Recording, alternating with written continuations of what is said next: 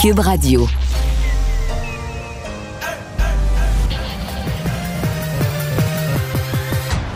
Mario Dumont. Organiser, préparer, informer. Les vrais enjeux, les vraies questions. Mario Dumont. Les affaires publiques n'ont plus de secret pour lui. Cube, Cube Radio. Bonjour tout le monde, bonne fin d'après-midi, bienvenue à Cube Radio. Bonjour Vincent. Salut Mario. Et la belle grosse nouvelle, les prénoms les plus populaires qui sont sortis.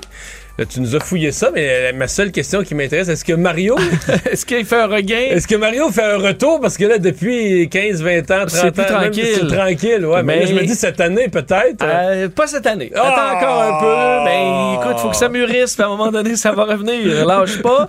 Euh, mais non, mais il y a des changements au top quand même. Et ça, ça fait jaser au Québec. Généralement, c'est une fois par décennie que ça change au top. là. Ben, parce que depuis euh, deux ans, c'est Olivia euh, chez, les, chez les filles et Liam chez les garçons. Et là, il cède la pole à, au- à Emma, qui est de retour pour les filles en première position, euh, et à euh, Noah. Alors, Emma, Noah, si c'est le nom de vos jeunes enfants, ben, vous n'êtes pas original. Et il y a des grands classiques. William, écoute, il est encore numéro 2. C'est populaire depuis... mais William, là, c'est-tu mail à l'envers ou c'est William coupé ou c'est quoi? euh, Je ne sais pas, la, mais je veux dire, c'est Liam Gallagher. Il y a des Liam euh, qui existent depuis. Oui, oui. Je sais pas c'est quoi l'histoire, mais euh, je vous ferai le- la liste complète des noms les plus populaires euh, dans, durant l'émission. Mais il y en a qui, il y en a qui toffent depuis longtemps et qui sont encore au sommet. On va rejoindre Julie Marco et l'équipe de 100% Nouvelles. 15h30, allons retrouver notre collègue Mario Dumont. Salut Mario. Bonjour. Euh, on va commencer avec les marchés boursiers parce que la clôture est, est pour bientôt. Là. On le sait, depuis quelque temps, les marchés euh, financiers sont très volatiles. Hier, le Dow a clôturé en hausse. Voilà qu'il est en baisse en ce moment, près de 4 c'est pas rien. Bon, une conséquence directe à la hausse des taux d'intérêt, mais pourquoi hier, après la hausse de la Fed, il a clôturé au vert et là, il est au rouge, Mario? Ouais. Toi qui es économiste, Ben, et- ça, c'est pas l'économiste, là. Ça, c'est vraiment la psychologie de la bourse qui est toujours un peu bizarre. Ça fait souvent Ouais. ça. Les gens attendent une mauvaise nouvelle. Dans, ce- dans ce cas-ci, une, une hausse du taux d'intérêt d'un demi-point. Et là, dans les jours avant, ça baisse, ça baisse parce qu'on est nerveux, on a peur de ce nouvelle-là. On appréhende, oui. Puis là, hier, à 14 h, la nouvelle est annoncée. Puis là, tout à coup, les gens se disent, bah, c'est pas si pire. Puis là, ils se mettent à racheter un petit peu. Fait que là, hier, sur deux heures, entre 14 h et 16 h, il y a eu une espèce de gain un peu artificiel. Mais là, ce matin, c'est le début du... C'est retombé. Mais ce qui se passe aujourd'hui, c'est un effondrement vraiment terrible. Parce que là, c'est 4% pour le Dow Jones, mais c'est bien pire pour les titres, les titres technologiques. On doit être autour de 6% pour le Nasdaq. Mais je veux dire, c'est dans la suite de l'année. Et là, il y a un ensemble de phénomènes. Je veux dire, il y a la guerre, euh, il y a la... il y a- il y les, les chaînes d'approvisionnement. Mais, mais, difficiles. mais à la base de tout, c'est l'inflation. Ce qui est le poison de l'économie, ce qui est le poison de tout ça, c'est l'inflation. Et c'est que la plupart des gens se font à l'idée que l'inflation est tellement installée, que l'inflation est tellement euh, multifacteur, rentrée dans l'économie, que pour s'en débarrasser, les banques centrales, au Canada, aux États-Unis, en Europe, les banques centrales n'auront d'autre choix que de créer une grave récession. Ils n'auront pas d'autre choix. Qu'il va falloir qu'ils montent les taux d'intérêt, mais pas jusqu'à temps... On se dit qu'il faudrait monter les taux d'intérêt jusqu'à temps que l'inflation arrête, mais ça marchera pas de même. Va probablement falloir monter les taux d'intérêt jusqu'à temps de provoquer une solide récession et que la solide récession... euh, bon, certains économistes disent non, non, non, il y a moyen, on peut s'en sortir. La Banque du Canada, l'autre jour, nous disait non, on va être capable de trouver un chemin là, pour euh, réussir à combattre l'inflation, prendre le contrôle sur l'inflation sans créer une récession. Mais il y a trop de gens qui y croient pas. Présentement, sur les marchés, il y a trop de gens qui y croient pas. Il y a trop de gens qui pensent non, euh, les banques. En fait, nos banques centrales ont réagi trop tard, aux États-Unis comme au Canada. là. Euh, Oui. il aurait fallu. Tu sais, c'était pas rien au Canada. On a pris la panique, probablement avec raison au début de la pandémie. On disait là, on ferme les usines, on ferme toute l'économie. On a baissé les taux d'intérêt à 0,25% Mais tu comprends, un quart de, un quart d'un point, c'est quasiment les taux à zéro. Alors, peut-être qu'il aurait fallu euh, les remonter par petits coups. Empêcher que l'inflation prenne le dessus. D'autant plus que les gouvernements avaient imprimé de l'argent à M. Trudeau puis aux États-Unis pour en donner, parce qu'on disait faut aider les gens, faut donner de l'argent. Et là, euh, tout Mais ce ça. qu'on eu- veut, c'est ralentir la croissance, que les gens dépensent moins? Oui, mais là, c'est ça. C'est que là, comme on s'est fait prendre. Quand l'inflation a commencé à apparaître, là, début de l'automne, les banques centrales ont dit, beaucoup d'économistes se sont trompés sur celle-là. Non, non, non, l'inflation, c'est pas sérieux, c'est une petite affaire. Là, à Noël, ça va être fini, puis euh, ça va marquer un petit peu la fin de l'année 2021. Là, à un moment donné, ils se sont rendus compte, novembre, décembre, l'inflation. Là, ils ont dit, ouais, l'inflation, ça va être un petit peu fatigant. là. Euh, première moitié de 2022, faut s'y attendre. Et là, maintenant, on est à dire, non, non, l'inflation, c'est le facteur économique majeur de l'année 2022. On sera pas débarrassé dans la première moitié de 2023. On espère, c'est ce que dit la Banque du Canada, on espère avoir repris le contrôle de l'inflation fin 2023, euh, dans la deuxième moitié de 2023.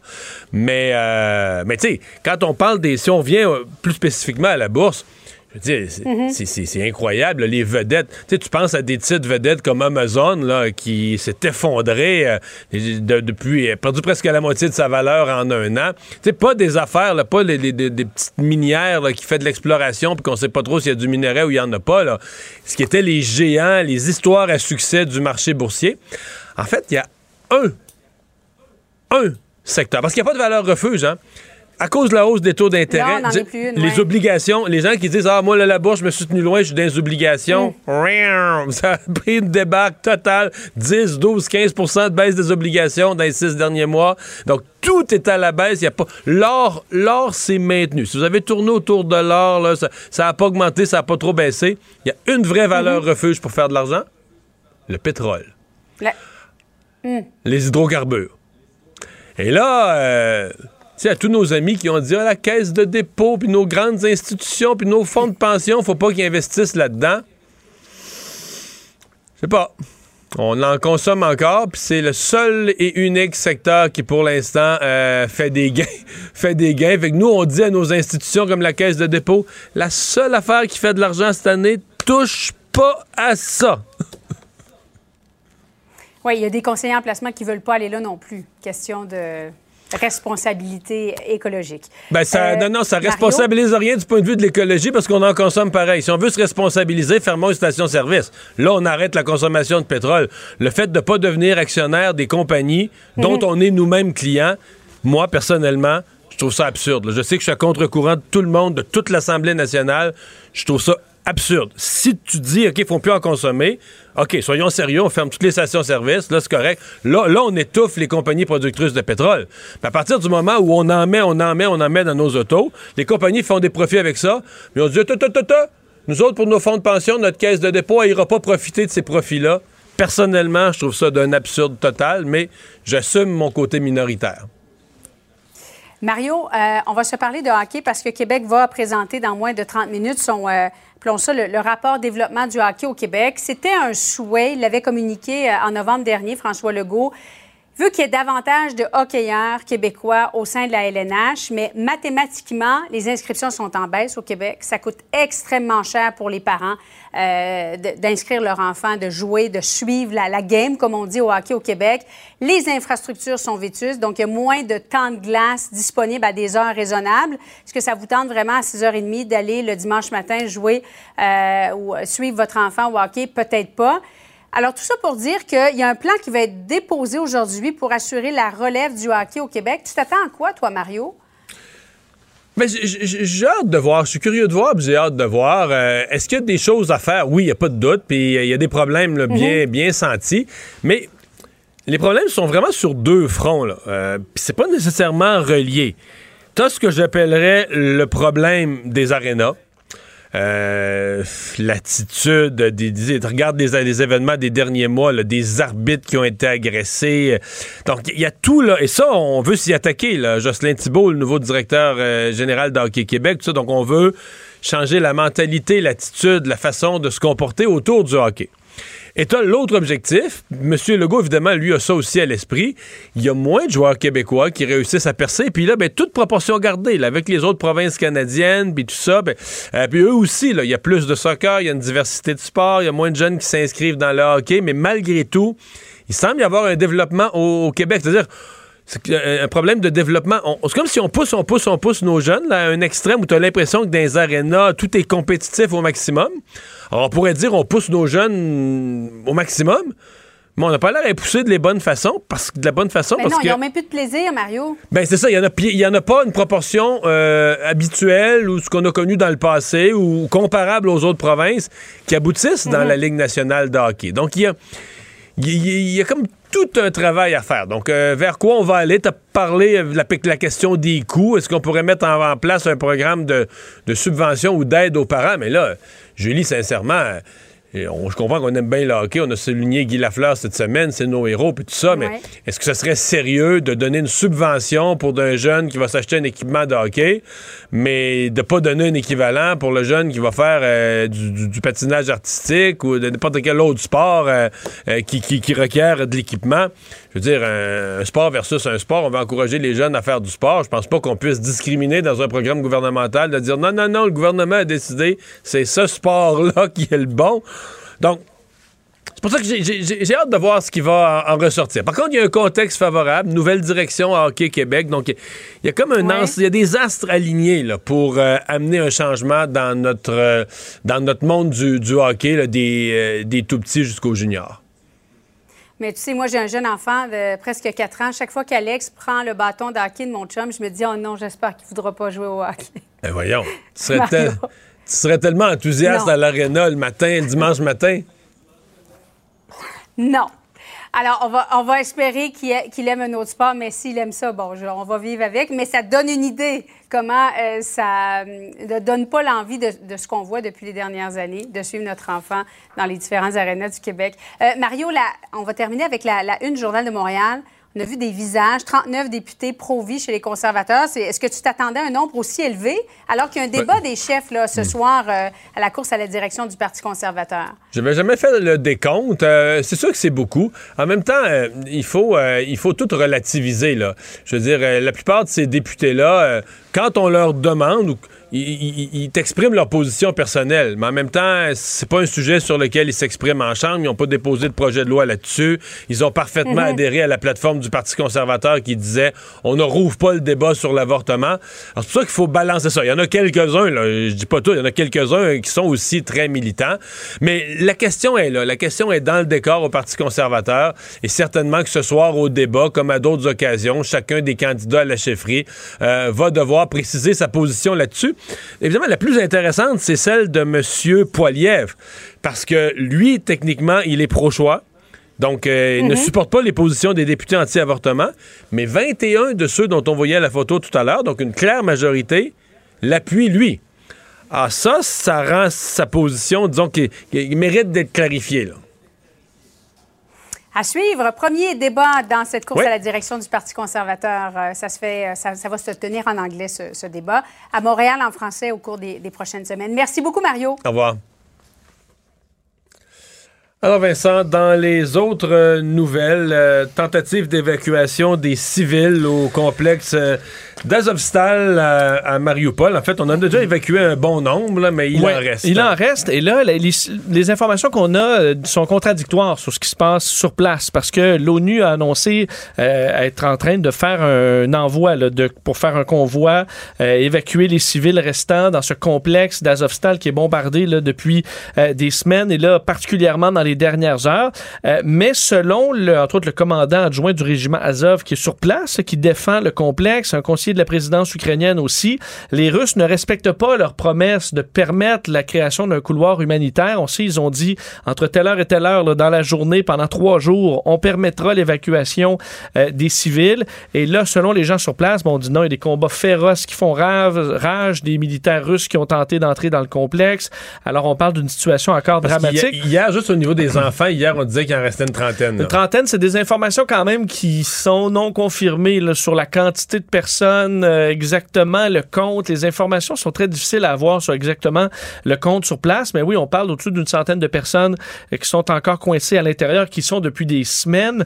Euh, D'ailleurs, on parlait là, du côté du Comité international de la Croix-Rouge. On ne donnait aucun détail sur l'opération en cours parce qu'on voulait s'assurer qu'il n'y ait pas de problème. On dit vouloir récupérer les civils restants dans ce sombre enfer qu'ils habitent depuis tant de semaines et de mois pour les ramener en sécurité. On sait que les Russes, visiblement, sont sont en assaut un peu plus rythmé euh, dans le secteur, visiblement pour prendre Mariupol avant le 9 mai, où on sait, là, c'est le grand euh, défilé de la victoire. Ouais, les Ukrainiens disaient qu'il y avait l'impression que Poutine avait le rêve de faire un défilé militaire russe dans les rues de Mariupol le 9. Oui, les Ukrainiens affirmé ça, donc ce qui serait vraiment quand même euh, écoute, Baveux, assez baveux, oui, d'aller faire. un- on sait que à Moscou, il y a un grand défilé militaire pour le 9. On sait que ça célèbre euh, la victoire sur l'Allemagne nazie en 1945 et qu'on ferait donc un bout de défilé euh, dans Mariupol dévasté. Euh, c'est quand même pour être assez cynique là, envers, envers la vie pour faire ça, mais c'est ce qu'on prévoit.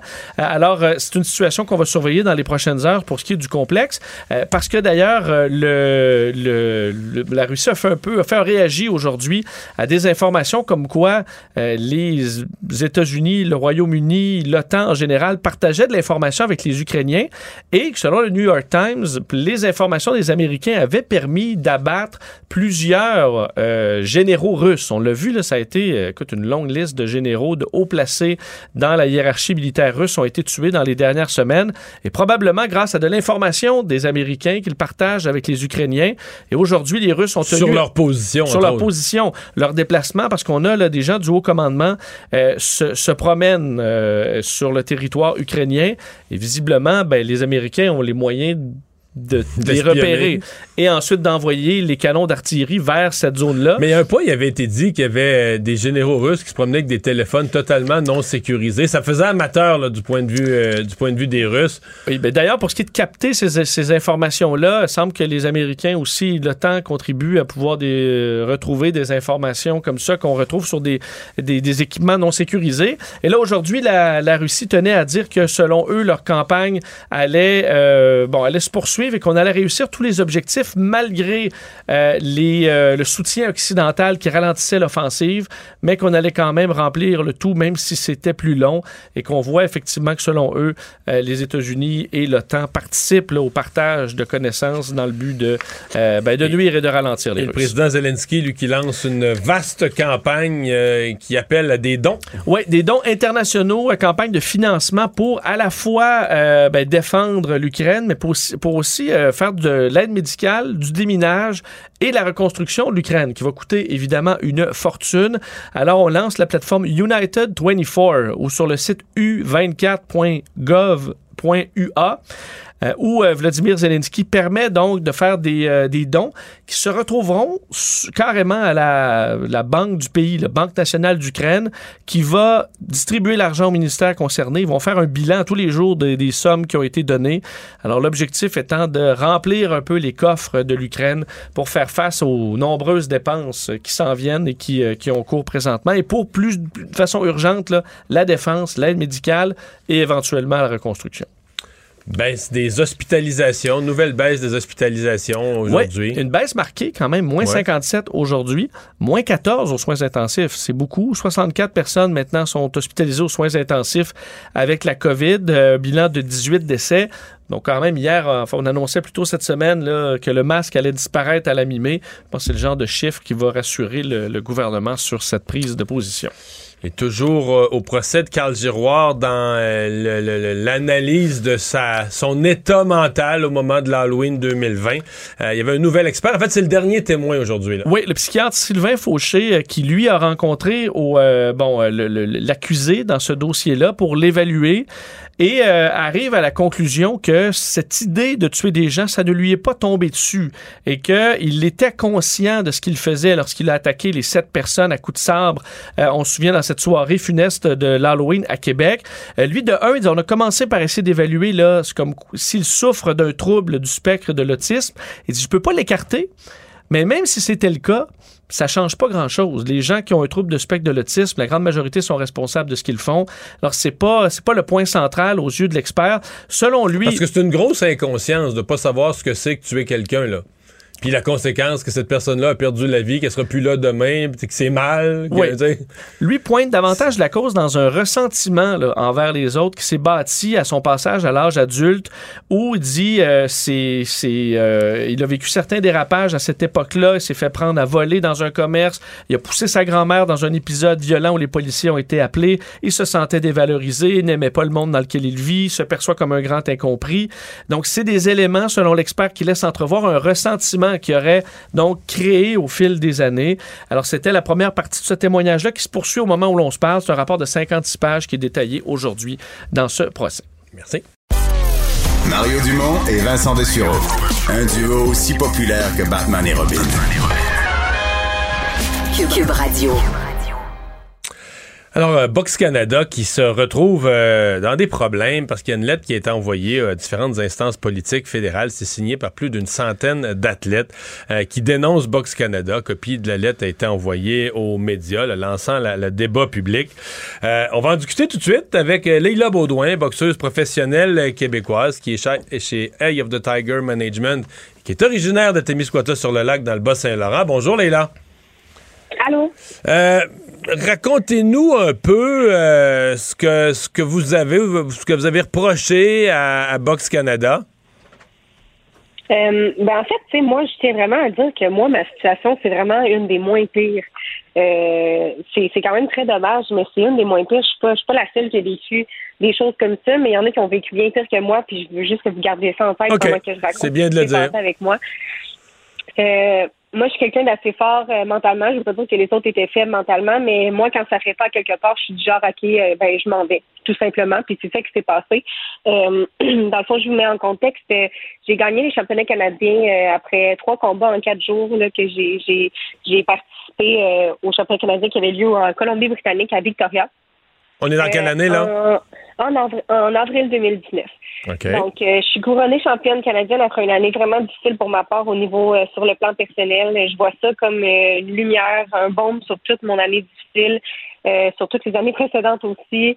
Euh, je vois ça comme une opportunité de me rendre euh, aux Olympiques. C'est ma porte d'entrée pour finalement être sur l'équipe canadienne, me développer en tant qu'athlète euh, sur l'équipe canadienne, euh, me centraliser à Montréal à l'INS. Donc, c'est là que, que, que le centre de développement est pour les athlètes euh, élites, là, les athlètes excellence.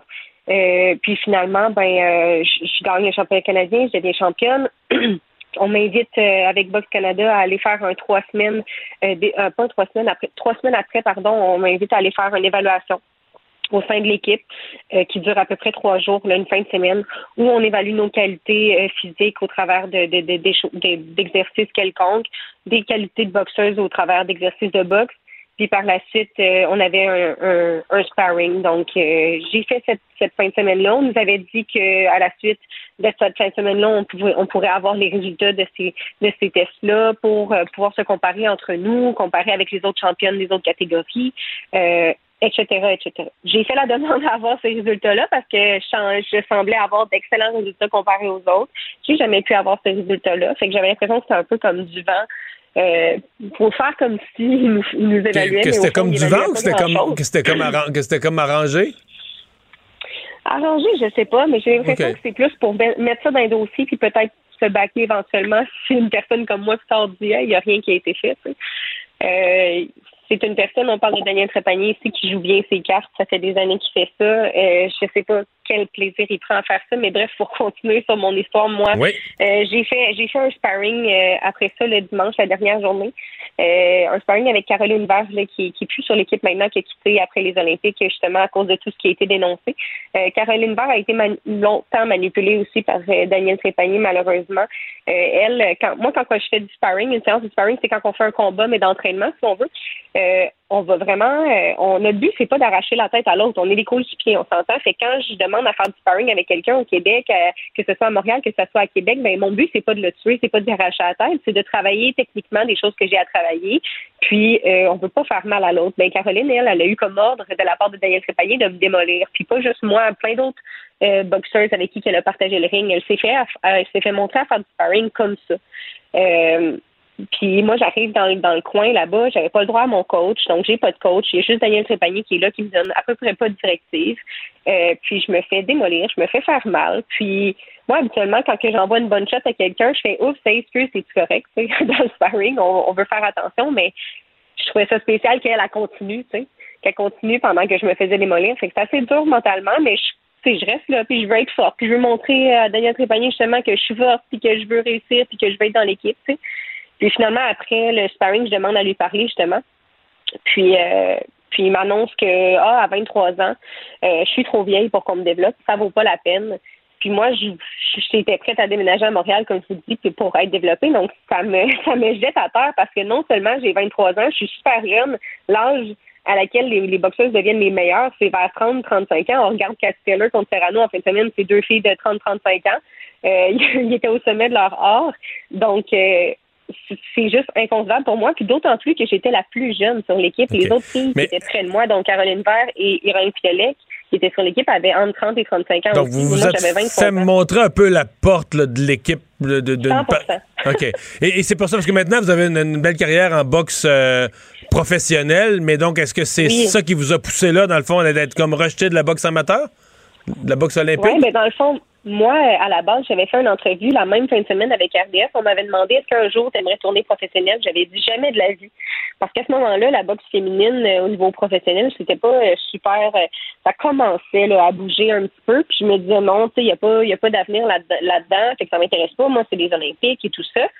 Puis finalement, euh, quatre mois plus tard, parce que justement, là, avec tout ce qui s'est passé, j'étais démoralisée. J'avais, j'ai pas boxé de l'été parce que j'étais, j'avais de la peine. J'ai quitté l'équipe et tout ça parce que j'ai arrêté de leur répondre tout simplement. Ils m'invitaient à faire du sparring, mais est-ce que ça me tentait, moi, de retourner me faire péter la gueule, excusez, comment je parle, mais d'aller me faire péter, euh, à, faire, à faire du sparring pour aider quelqu'un tandis que moi, ils sont complètement de moi c'est ça que j'en ai compris de ça. Puis, je suis pas la seule qui l'a vécu. Puis par la suite, ben, j'ai, eu l'opportunité de tourner pro avec Eye of the Tiger Management, puis je regrette rien parce que je suis super bien traitée, je suis active, je boxe. Les, femmes actuellement sont mises en lumière. Puis Daniel Trépanier, il l'a déjà ouvertement dit, il s'en fout, il trouve pas que les, femmes devraient boxer, euh, il trouve pas que c'est un sport qui est fait pour la femme. Fait je trouve ça d'autant plus aberrant que ce soit le directeur de Boxing Canada qui soit à la tête de ça, qui s'occupe de ça, qui a un droit de veto sur tout ce qui se passe au sein de Boxing Canada qui ne croient pas en la boxe féminine. Donc, euh, je reviens à votre premier propos. Vous me dites, vous me racontez tout ça, mais vous me dites votre situation est moins pire que d'autres. Euh, dans quel sens? Dans quel sens que d'autres auraient vécu quoi? Euh, plus de la, de, la, violence psychologique sur des longues durées, de la pression, des propos dégradants, c'est quoi? C'est un peu de tout ça. Tu sais, j'ai pas de détails directement parce que la plupart des athlètes ont voulu garder l'anonymat. Puis tu sais, j'explique aussi, c'est que il y en a actuellement qui sont sur l'équipe et qui, qui peuvent pas parler. Parce que quand on signe le contrat pour faire partie de l'équipe canadienne, puis je l'ai devant moi, euh, on signe comme quoi qu'on n'a pas le droit de faire des plaintes, de d'exposer sur les réseaux des réseaux sociaux, de de, de, d'expliquer que Boxing Canada peut nous faire des méfaits ou des choses comme ça. On n'a pas le droit d'en parler. Donc on signe qu'on doit être silencieux, tu sais. Puis, Bizarre ça quand même.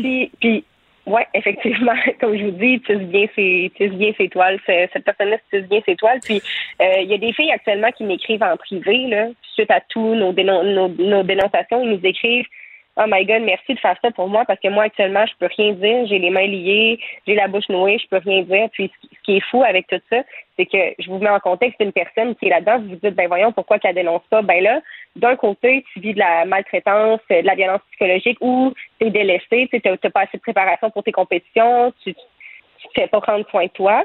Mais en même temps, tu as ton, ton rêve qui est là, puis tu essaies de l'atteindre malgré tout, parce que tu es sur l'équipe après tout. Puis de l'autre côté, tu as, OK, ben je pourrais le dire, je pourrais dénoncer tout ça, mais en même temps, ils vont me kicker out de l'équipe. Donc, qu'est-ce que je fais à ce moment-là?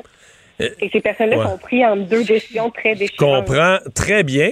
Euh, la seule chose, c'est que tout ce, que, ce qui semble sortir de votre propos comme de la lettre, c'est ça tourne sur un individu, mais bon, je, connais vraiment pas la structure, mais généralement, l'individu, il y a un employeur au-dessus de lui, il y a un conseil d'administration, il y a une organisation autour.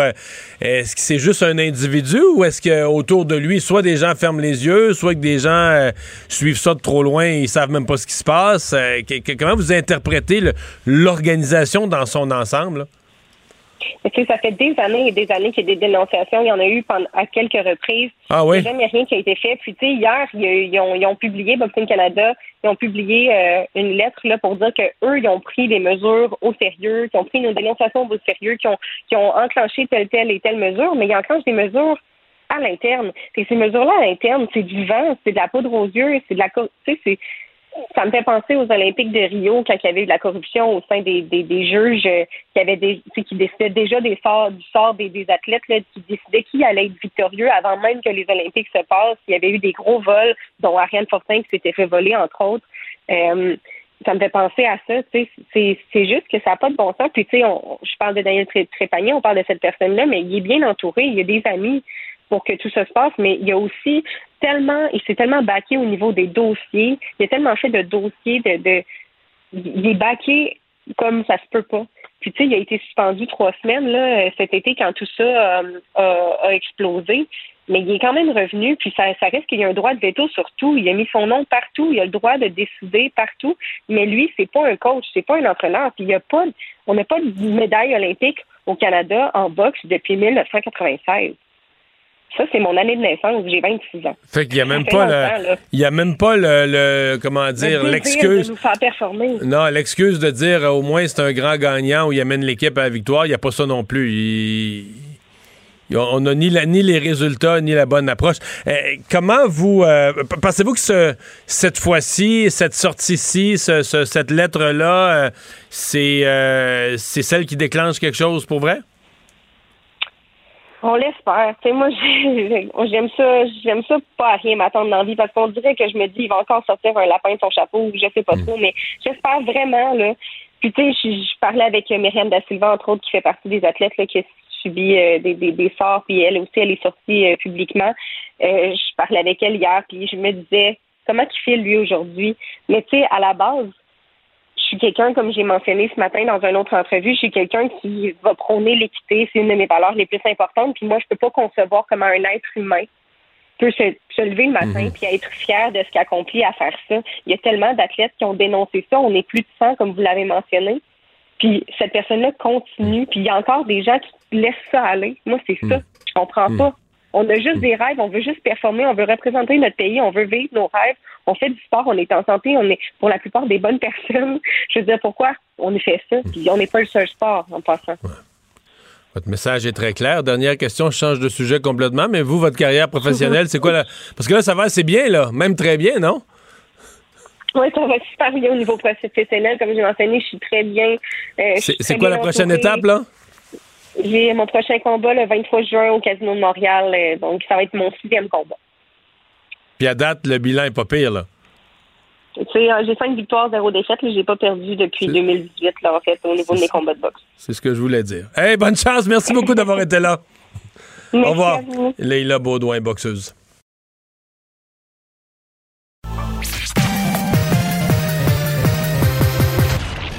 Combiner crédibilité et curiosité.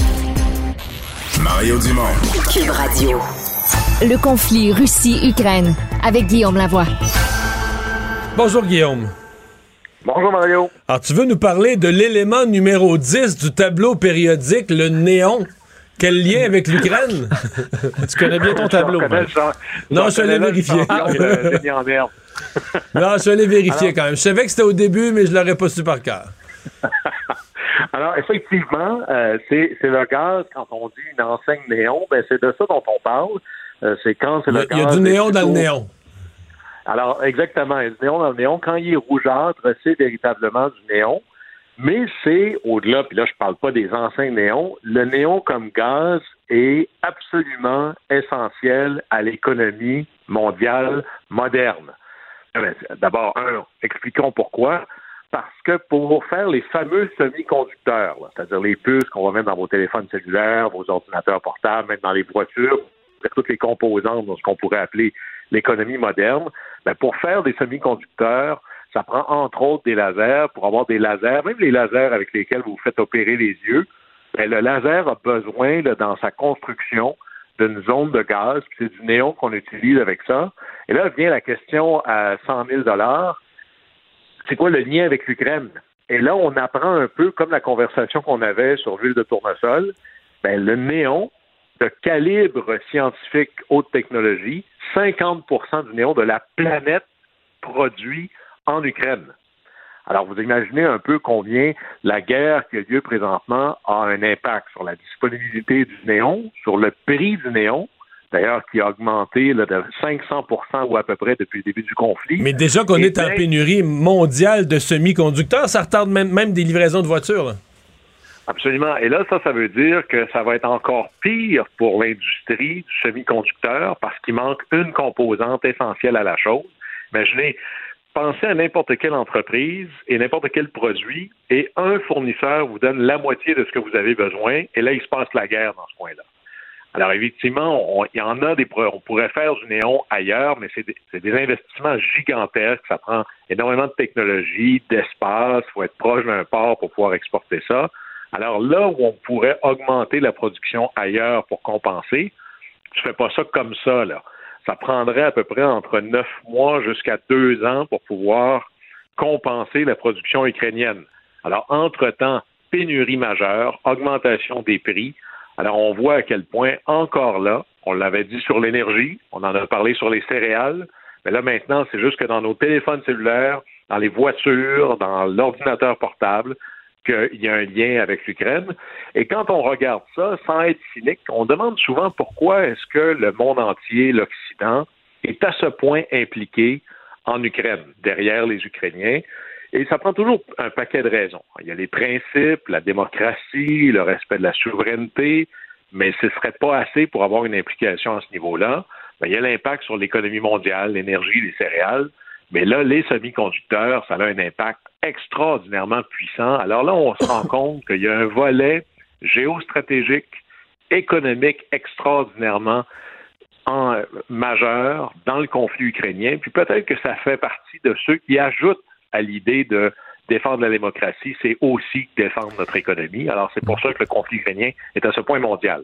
Oui, sur les céréales, Guillaume, je voyais des images aujourd'hui des Russes qui, qui, font des convois de camions où on transporte, où on vole des équipements de ferme là, de haute technologie, là, les immenses tracteurs euh, de, de, de, de, ferme qui valent des fortunes, qu'on ramène en Russie, qu'on vole carrément aux Ukrainiens qui pourront plus utiliser ça pour euh, leurs champs. Donc, est-ce qu'on essaie de les affamer? Ça va affecter encore plus euh, ce, euh, marché-là des céréales. Euh, parlons, Guillaume, de diplomatie, mais nouveau, disons, un genre de diplomatie un peu particulier celui par le sport. Oui, et là, c'est ce qu'on appelle en anglais du soft power. Alors, la diplomatie, c'est pas juste de dire mon armée est plus grosse que la tienne ou mon ambassade est plus vaste. Il faut trouver d'autres manières de se positionner, de conquérir les cœurs, de mettre le pied dans la porte. Et on utilise beaucoup dans les pays les plus les mieux réfléchis la diplomatie sportive. Alors, qu'est-ce qui se passe présentement? Ben, vous savez combien le soccer est populaire. Bon, ben, l'équipe de soccer de Kiev, le Dynamo de Kiev, est en tournée. Et là, ils font des tournées de matchs hors concours. Là, ils sont en Suisse, par exemple. Alors, c'est un match pour la paix. Et bien, évidemment, c'est une manière de porter la bonne nouvelle, sensibiliser la population, puis en même temps d'organiser des collectes de fonds très importantes, un peu comme des concerts de charité, si on veut. Et ça fait prendre conscience de la puissance de la diplomatie, soit culturelle, mais à travers le sport, c'est un événement à forte visibilité. Ça prend presque une couche d'ingénierie nationale pour déployer ça. Et une des thèses qui est avancée, c'est combien on devrait utiliser la diplomatie sportive pour positionner nos autres intérêts. Et là, ça m'a rappelé des, des exemples que l'on a vus. Par exemple, prenons un exemple historique. L'ambassadeur canadien qui était en Russie dans les années 60 et 70, les Russes, des grands passionnés de hockey, à l'époque, le sport n'est pas international comme il l'est aujourd'hui, et il disait, si on faisait un seul match hors concours entre le Canada et la Russie, ça aurait plus d'impact que tous les efforts qu'on pourrait déployer pour positionner le Canada dans le monde soviétique. Et c'est ça qui a donné d'ailleurs la série du siècle entre le Canada et la Russie.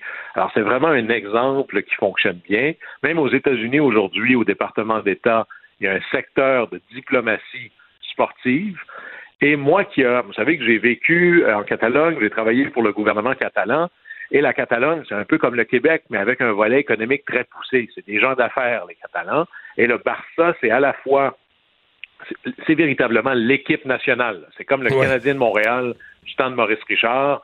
C'est l'identification euh, au succès du Barça, c'est le succès catalan. qui au départ, d'ailleurs, les Catalans qui étaient un peu discriminés par le reste du royaume de l'Espagne, jouaient au Barça à l'époque que des Catalans et des étrangers, pas d'Espagnols là. Alors, c'est une manière de montrer qu'ils étaient capables. Alors, c'est à la fois une projection de ce qu'est la Catalogne et probablement dans les marques identitaires les plus fortes sur la planète. Là. C'est comme les Yankees de New York, ou c'est comme euh, euh, le, club de Manchester ou le Real de Madrid. On est dans cet ordre-là. Et lorsque la Catalogne, vous vous souvenez les tournées de Équipe Canada avec Jean Chrétien ou autre, ben, quand la Catalogne veut faire une mission économique à New York, ben, bizarrement, il y, y, a des hasards arrangés, le Barça fait un match hors concours avec une équipe de soccer de New York. Alors, on utilise le Barça comme un énorme pied dans la porte pour avoir des rencontres, de la crédibilité, c'est vraiment un outil de positionnement politique et économique. Il y a peut-être là une leçon pour les plus petites sociétés, comme le Québec d'ailleurs, mais l'exemple de l'Ukraine, c'est d'utiliser la diplomatie sportive pour entrer dans les cœurs et la tête de tous les fans de soccer sur la planète. Alors d'ailleurs, peut-être qu'un jour, on pourrait avoir à Montréal un match euh, hors concours entre euh, l'EFC de Montréal et le Dynamo de Kiev. Quelle belle manière d'utiliser l'ensemble de la palette des outils de la diplomatie pour positionner ces enjeux dans le cas d'un conflit comme l'Ukraine le vit présentement. Alors ça, c'est intéressant à voir aller. Ouais. Tu veux aussi nous parler de cinq euh, géantes pétrolières qui ont quitté la Russie et euh, ouais, qui se rendent compte qu'ils n'ont pas quitté pour quelques jours ou quelques semaines. qui, qui c'est une perte, euh, c'est une perte à prendre au livre, la Russie. Là. Oui, il y, a une, il y, a une, expression fascinante en anglais qui s'appelle un write-off. Alors, c'est comme tu prends, là, sais pas, moi, tu avais investi, pensez par exemple que vous avez un timbre rare euh, dans, dans votre maison qui vaut 100 000 mais vous avez ajouté dans vos actifs, euh, je possède un timbre qui vaut 100 000 et puis là, ben, je sais pas, moi, votre enfant de 10 ans décide d'envoyer une carte de fête à sa grand-mère, puis il prend le timbre, puis il l'envoie vers la poste. Bon, ben là, tu fais un write-off de 100 000. tu dis, bon, ça a coûté cher d'avoir des enfants, mais là, en fait, ce que je fais, c'est décider que je vais enregistrer dans mon bilan une perte au livre de 100 000 et c'est ça qui est en train de se passer. Et là, c'est des montants très importants, là. Shell vient de dire à ses actionnaires qu'ils inscrivaient à leur livre une perte de presque 4 milliards de dollars à cause de, du fait qu'ils ont quitté la Russie, parce que soit ils ont perdu des contrats, des parts de marché, ou ils ont laissé là des, des installations, c'est ça. des installations, des équipements. Parce qu'il n'y a pas de plan d'y retourner. Je, je, lisais sur plusieurs des entreprises qui ont quitté, là, il n'y a pas de plan d'y retourner, en tout cas pas dans un avenir un temps soit peu prévisible. Non, et, d'ailleurs, parce qu'il y a d'abord, il y a des sanctions économiques, il y a des enjeux euh, légaux qui empêcheraient une compagnie américaine ou britannique de faire ça. D'ailleurs, British Petroleum, euh, BP, eux, la, la, perte au livre, c'est 25 milliards de dollars. C'est beaucoup, ça. C'est gigantesque. Ça, eux, ça, il va y avoir des pertes là, à, à, au bilan final à cause de ça.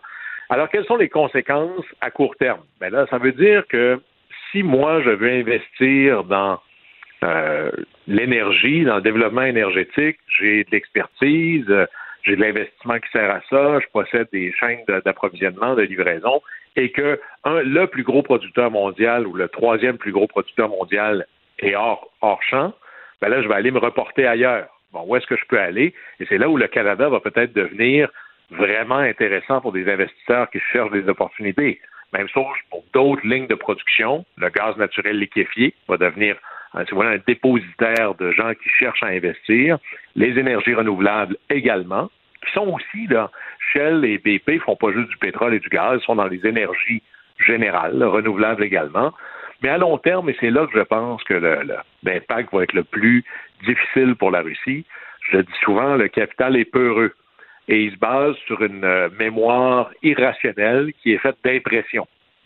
Il y a beaucoup de dirigeants et d'actionnaires importants qui vont dire la dernière fois que je suis allé en Russie, il a fallu que je mette 4 milliards de dollars de pertes. Non, mais concrètement, Guillaume, là, mettons qu'une gros, une grosse compagnie avait un plan d'investissement de je sais pas combien de milliards. Puis là, je me reporte même dans 2-3 ans, 4-5 ans. Là. Ah, on voudrait mettre ça dans un grand plan en Russie, là, et ça va poser des questions à l'Assemblée des actionnaires. Puis, dire, le scepticisme c'est des années et des années où l'idée d'investir en Russie, ça va être soit politiquement mal vu, là, tu, tu colles sur un paria, ou soit ça va être vu financièrement risqué, ou un mélange des deux, pire encore. Mais avant que ça soit politiquement acceptable et économiquement rassurant, financièrement rassurant, de dire ouais, ouais, ouais, euh, on va construire des installations à long terme, on va acheter une usine, puis tout ça, on va s'installer euh, en Russie pour faire des affaires en Russie. C'est pas demain matin, là. Non, et là, ça veut dire que si jamais légalement c'était possible et que on est dans quelques années, puis là, soudainement, on imagine que la mémoire populaire a, oublié. Moi, je suis l'actionnaire. Investir, par exemple, au Canada ou aux États-Unis, bon, le risque est relativement peu, fait que je pourrais vivre avec un projet d'affaires, un modèle d'affaires avec un rendement de 5% Ça fonctionne pour moi, ça. Vous voulez que je mette cet argent-là en Russie? Le risque est stratosphérique. Alors, je serais prêt, mais je veux un rendement de 65% parce que c'est très, très, très risqué. Alors, même des projets intéressants dans un monde pré-guerre Ukraine deviennent maintenant. C'est pas vrai que moi, je vais mettre de l'argent en Russie pour un rendement potentiel de 5 à 10% Le risque est beaucoup trop élevé.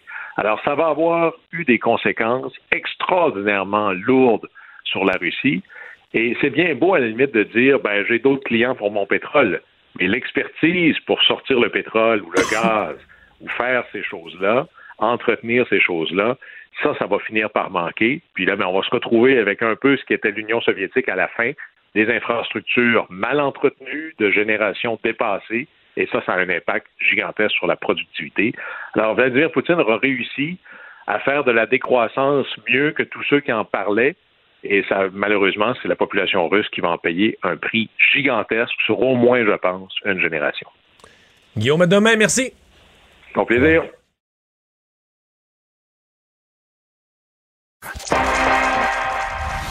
Mario Dumont. Il analyse l'actualité et sépare les faits des rumeurs. Il n'a qu'une seule parole, celle que vous entendez. Cube Radio. Alors, euh, l'été s'en vient quelques jours de beau temps qui nous y font penser. Saison touristique importante pour le Québec. Saison touristique, évidemment, qu'on regardera comme euh, peu d'autres parce que euh, la pandémie a amené, euh, dans les deux dernières années, on était toujours un peu en mode survie avec une partie des affaires qui étaient fermées, des festivals qu'on savait pas ce date si allaient pouvoir avoir lieu ou pas. Alors là, tout a pas mal repris. Bon, quelques petites contraintes, tout a pas mal repris. À quel niveau d'enthousiasme ça crée dans le secteur du tourisme? On en discute avec Caroline Proux, la ministre québécoise du tourisme. Euh, bonjour. Bonjour à vous. D'abord, vous avez commencé, euh, vous avez annoncé ce matin 92 euh, millions de dollars. comment, comment ce partenariat ou comment cette aide aux associations touristiques régionales va les aider? Ah ben, un, ils l'ont extrêmement bien, ils l'ont très bien désolé, Mario, c'est 4 heures du matin ce matin, il commence à être tard, rendu à 5 heures d'après-midi. C'est 40 par rapport à l'ancienne entente. Donc, tu sais, les ATM, les associations touristiques régionales, c'est elles qui font la promotion, la mise en marché de la destination Saguenay, euh, Bas-Saint-Laurent et de la Madeleine, Montérégie. Bon, bref, les 21 régions touristiques, ça a été très difficile pour eux autres ces deux dernières années. Puis là, ben, on était très heureux de signer une entente long terme de quatre ans euh, avec eux, 56 millions de dollars.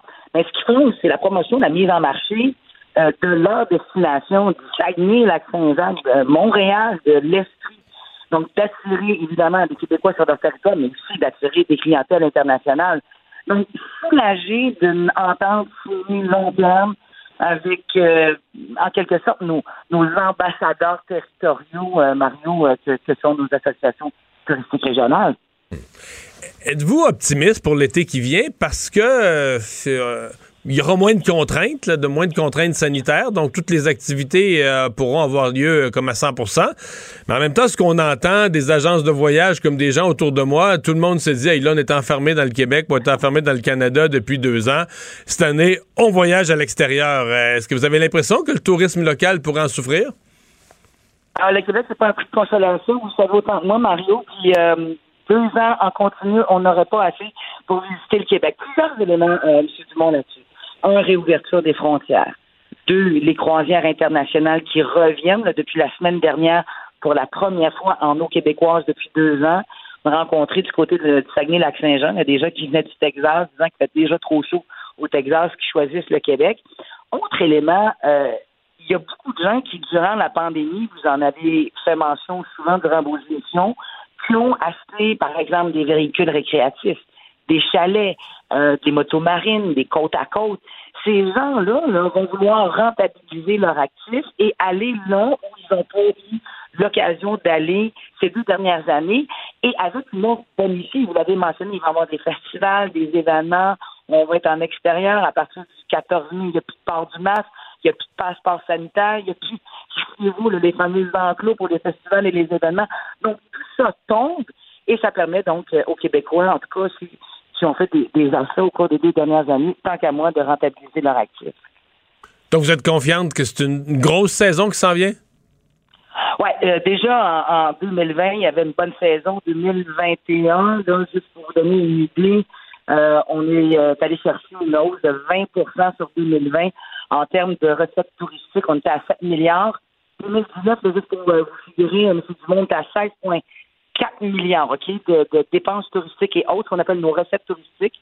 Donc, 2021, 20% plus, on est à 7 milliards. Et puis là, nos prévisions pour 2022, euh, on croit pouvoir aller à 10,3 milliards, donc une augmentation de 40 sur 2021. Donc, moi. Mais encore, encore bien en deçà, bien en deçà de ce qu'on avait pré-pandémie. Est-ce que la différence, c'est entre autres le tourisme de congrès? Parce que ça, quand, on, quand vous me le donnez en, milliards ou en argent, euh, congrès, congrès international de 2-3 000 participants, là, c'est, c'est, c'est, du monde, là. Oui, mais ça, c'est réouvert, comme vous savez, euh, le, congrès. Puis là, on a rentré le ministère du Tourisme, on rentre des liaisons directes. Vous pouvez vous croire que Paris-Québec, l'aéroport international Jean Lesage, il n'y avait pas de vote direct entre Paris et Québec, la ville de Québec, qui est quand même le premier marché outre-mer du Québec. Donc, ça, à partir du 21 mai prochain, donc on va pouvoir apporter des, et amener euh, des, des congressistes du côté euh, du côté du Québec. Moi, j'ai vraiment bon espoir que euh, oui, ça va être un peu plus long avec le tourisme d'affaires. Puis dès le départ de la pandémie, l'Organisation mondiale du tourisme a dit OK, l'année de référence 2019, c'est pas avant 2024 qu'on va on va voir ça, ouais. Ouais, ouais, ouais, ça va être très long. C'est très long, mais on sent là, vraiment une énergie incroyable. On est dans une espèce d'Oscar des, du tourisme aujourd'hui. Ici à Québec, on est 550 personnes au Château Frontenac, et on sent que les gens là, respirent en, enfin, là, sont, euh, sont sortis de cette crise-là. Les, euh, les hébergements, euh, c'est une des choses à un certain point dans la pandémie où on s'est demandé euh, est-ce qu'ils vont survivre là? Bon, les restaurants, ça n'a pas été facile, mais bon, il y en a qui faisaient de la livraison, il y, a eu, il y en a qui sont morts au combat malheureusement, mais on a gardé une belle restauration. Mais l'hébergement, c'était tough, entre autres dans les villes, plus de tourisme d'affaires, plus de tourisme de congrès, plus de tourisme international. Est-ce que vous avez l'impression qu'on a réussi à faire survivre une offre d'hébergement acceptable? Est-ce que le, parc d'hébergement s'est détérioré parce qu'on n'a pas rénové pendant ce temps-là? Est-ce qu'il y en a qui sont, je sais qu'il y en a qui sont fermés, qu'on a fait des appartements ou des condos, on a fait d'autres choses dans les immeubles, mais euh, votre vision de ce qui reste là ou de ce qu'il y a comme hébergement aujourd'hui? Ben, l'idée, c'était justement au début de la pandémie. On savait dès le départ, selon l'Organisation mondiale du tourisme, qu'avant 2024, ça allait être très difficile. Donc, l'objectif du ministère du Tourisme, c'est un milliard 200 millions juste à tourisme qu'on a injecté là, en prêt, en garantie de prêt puis en subvention pure. Là. Donc, pour les hôtels, nous, ce qu'on a euh, décidé de faire au gouvernement du Québec, c'est dès le début de la crise, on a dit, OK, l'hébergement, là, vous allez souffrir puis un bon moment. Donc, c'est là où on a offert des enveloppes massives pour leur dire, c'est le temps, là. Rénovation, amélioration, mise à niveau. Puis honnêtement, je suis vraiment contente parce que les hôteliers ont levé la main puis ont dit, effectivement, les données à travers le monde nous indiquent que ça va être très, très au ralenti pour deux ans. On veut profiter donc pour euh, remettre à niveau nos, nos, infrastructures. Donc, vous me dites qu'il y a plusieurs hôtels, il y a plusieurs hôtels qui ont profité de la période totalement creuse pour rénover, donc qui vont être prêts à accueillir dans des lieux plus beaux que jamais les, les touristes cette année. Ah oui, mais c'était phénoménal combien on est allé chercher des enveloppes additionnelles auprès du ministre des Finances euh, à travers divers programmes pour permettre justement euh, aux, hôteliers euh, de, pouvoir faire euh, des, mises à niveau. Juste dans un programme, c'est 50 millions de l'enveloppe qui a été complètement dépensée. 50 millions. Hmm. Ben, espérons-le, on a hâte de, voir ça. Euh, je conclus. le programme, je sais qu'il y a bien des critiques. Le programme d'aviation régionale, les, billets à 500 dollars, est-ce que c'est une, est-ce que c'est une ballonne ou on pense que ça peut avoir un impact réel sur des régions, amener des touristes, plus de touristes et de plus loin? Mais absolument, puis euh, de pouvoir les amener de l'Europe. L'idée, là, c'est de signer avec des euh, compagnies aériennes régionales un an. Ça, là, c'est l'objectif premier du ministre des Transports, c'est de signer une entente avec nos transporteurs aériens régionaux parce que on veut plus avoir des bris dans le service. On peut pas se permettre dans une région du Québec d'avoir un vol par jour à 6 heures le matin s'il n'y a pas d'autres vols. Donc, François, M. Bonardel est en train donc de signer des ententes avec les transporteurs aériens régionaux. Je vous dirais que nous, dans l'industrie touristique, on est ici 550 personnes, sont contents parce que les prix de billets d'avion, vous avez voyagé beaucoup au Québec, c'était inabordable. C'était inabordable. C'était plus cher aller aux îles que faire un aller-retour Montréal-Paris. Ça n'avait juste pas de bon sens. Donc là, les dernières modalités sont en train de, euh, d'être euh, conclues du côté euh, de M. Bonardel. Puis comme je le mentionnais, le ministre, 1er juin prochain, on va avoir donc une mise en vente des billets pour se promener partout au Québec. Il y a des régions qui sont pas ciblées, mais qu'il y a un transporteur aérien qui lève la main et qui dit OK, moi, là, je suis prêt pour un an à assurer cette liaison-là. Prenons, liaison-là, prenons l'exemple de Montréal-Rouen-Noranda, qui, qui a été mal servi ces dernières années.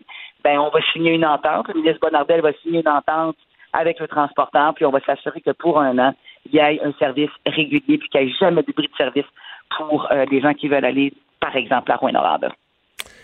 Caroline Pro, merci beaucoup. Au revoir. Les vrais enjeux, les vraies questions.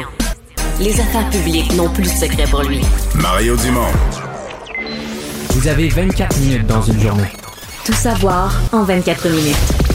Pour s'informer et comprendre en 24 minutes, ici Mario Dumont, en compagnie de Vincent Dessureau, des studios de Cube Radio, la station d'affaires publique de Québecor. Voici Tout savoir en 24 minutes. Tout savoir en 24 minutes.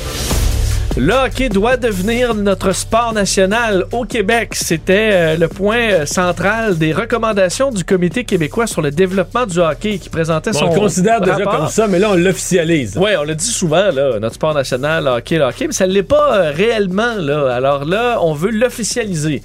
On dit que ça va partir un peu de ça. Là. Mais le drapeau du Québec, plutôt d'être sur un mât, il pourrait être sur un hockey. sur un, sur un Sherwood? oui, sur un Sherwood. ouais, non, un Victoriaville. oui, OK. Je sais pas si... Euh, peut-être, peut-être. Ça pourrait... T'aurais pu le proposer, mais t'étais pas dans le comité. Un des, un des, rares qui n'était pas dans ce comité-là. Euh, parce qu'on sait, on avait présenté le... Bon, quand même, il y a des gens de partout dans le monde du hockey qui ont fait partie de ces, euh, ce, ce, comité québécois qui avait pour but de venir donner un coup là, pour augmenter... Disons, il y avait trois mandats centrales.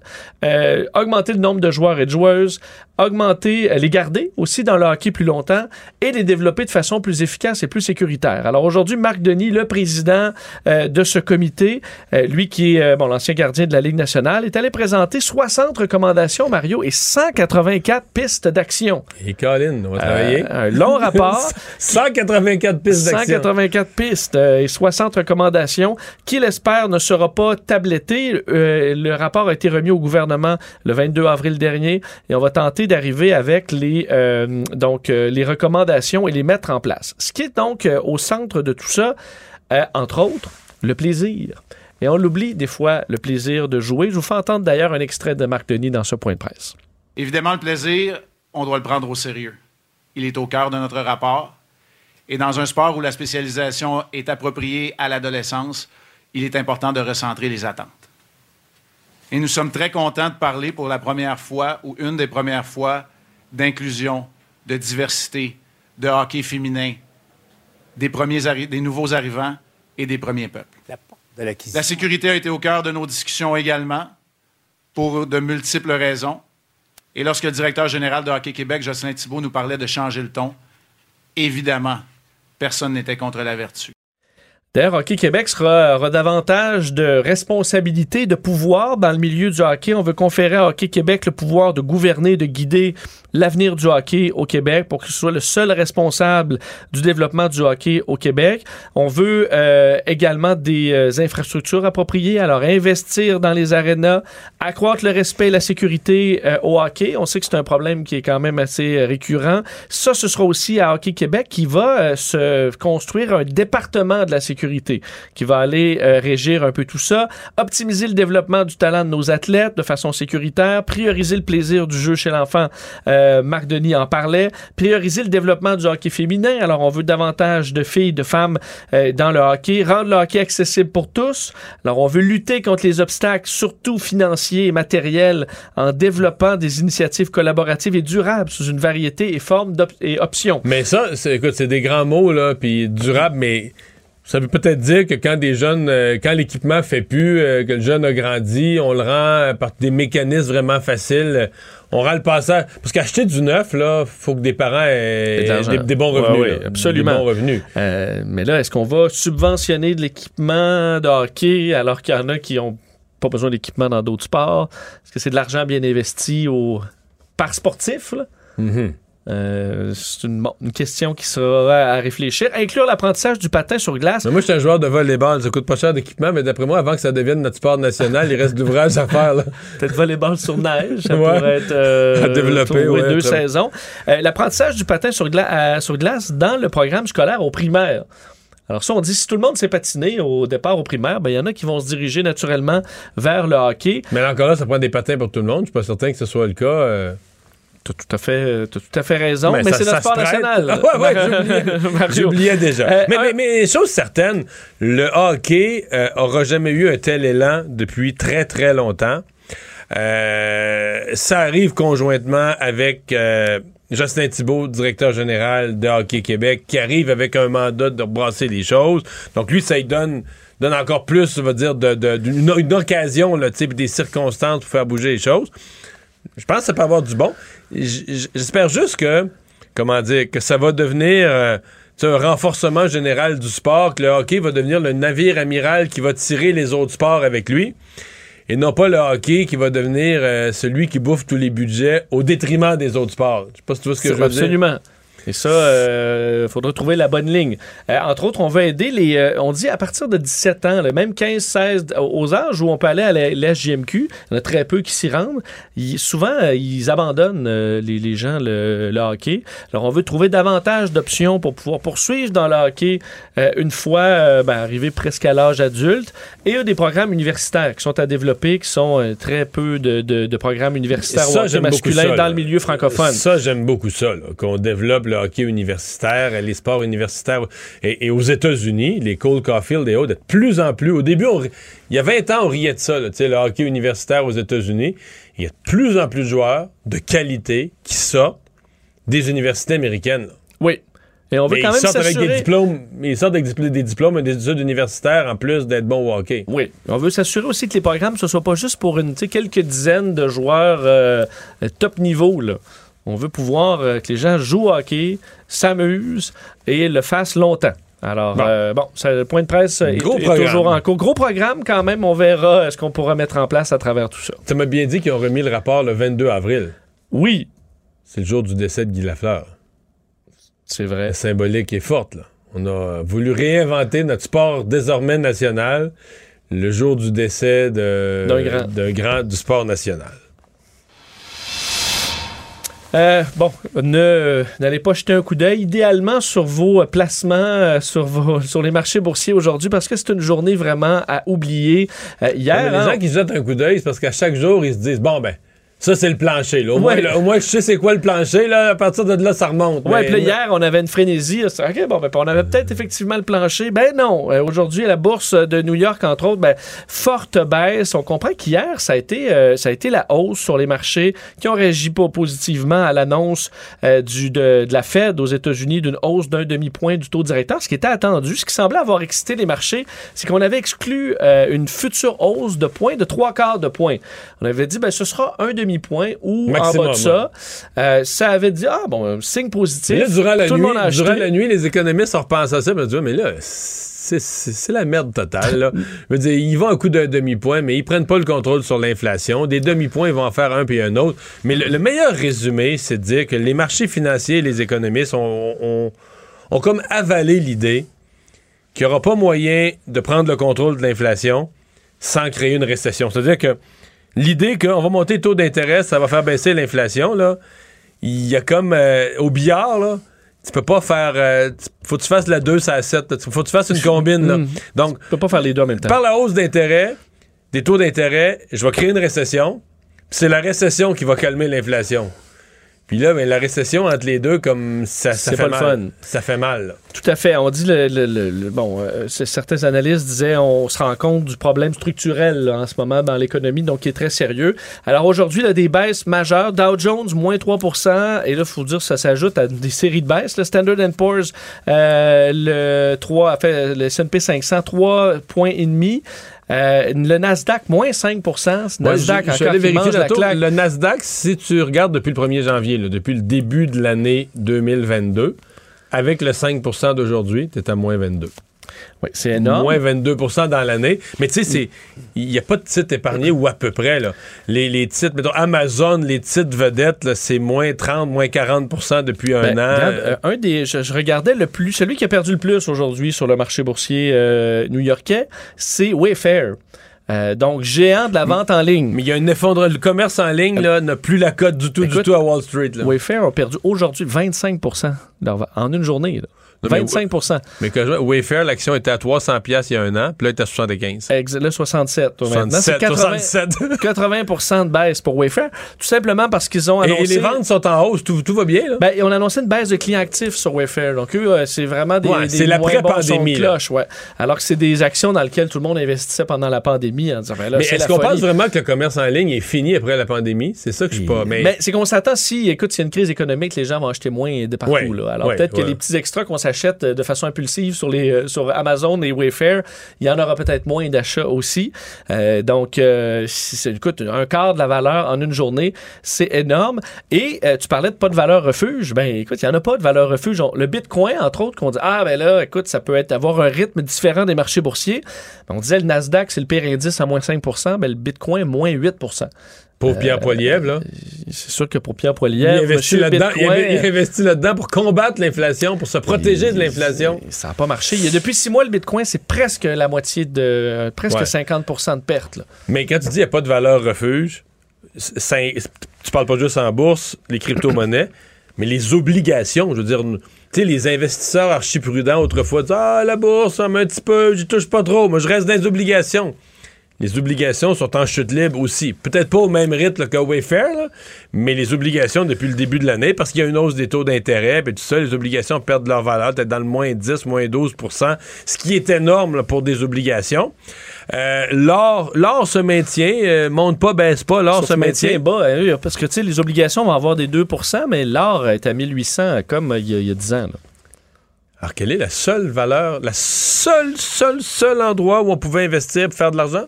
C'est quoi, les NFT? Non. Non, vraiment pas. Ça, c'est la chute totale. Euh, le pétrole, les hydrocarbures. Mais là, Mario, on peut pas investir dans le pétrole. Pourquoi, Pourquoi? ça? Donc, il y a encore des méchants garnements qui investissent dans le pétrole si ça monte. C'est ceux qui font de l'argent. Euh, c'est là qu'il fallait investir. Et Hmm. c'est pour ça que quand nos parlementaires disent, nous autres, la caisse de dépôt, c'est notre fonds, c'est c'est notre fonds de retraite, c'est le fonds de retraite des Québécois. Quand on dit à la caisse de dépôt de pas investir dans le pétrole, je dis pas de tout investir dans le pétrole, ça va rebaisser. Là.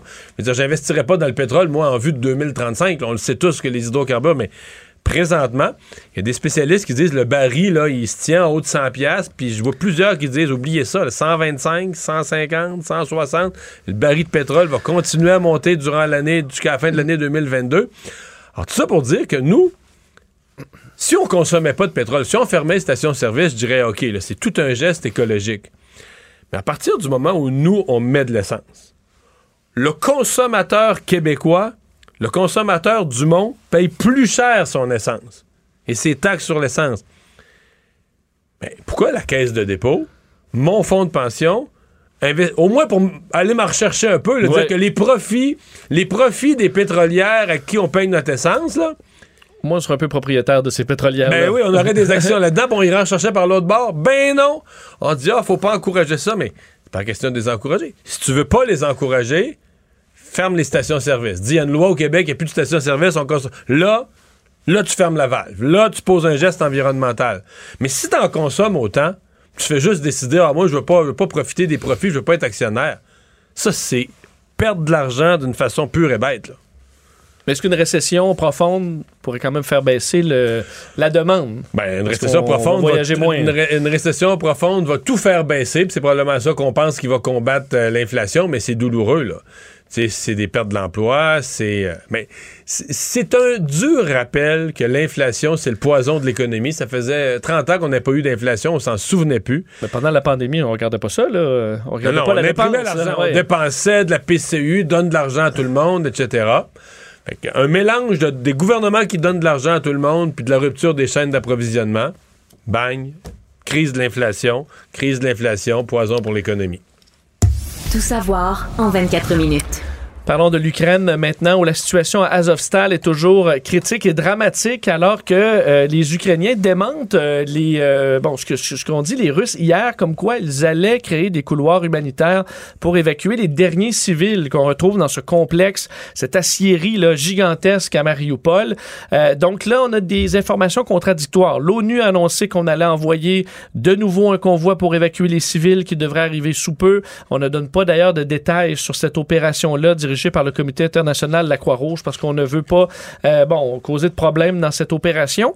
Mais euh, est-ce que les Russes respectent la trêve? Semble que non, selon les euh, Ukrainiens qui sont sur place, entre autres le commandant adjoint du régiment Azov qui défend les installations, un conseiller de la présidence ukrainienne aussi qui disait avoir des informations contradictoires sur ce qui se passait sur place, mais que les Russes semblaient poursuivre leurs bombardements et leurs attaques sur euh, cette zone-là.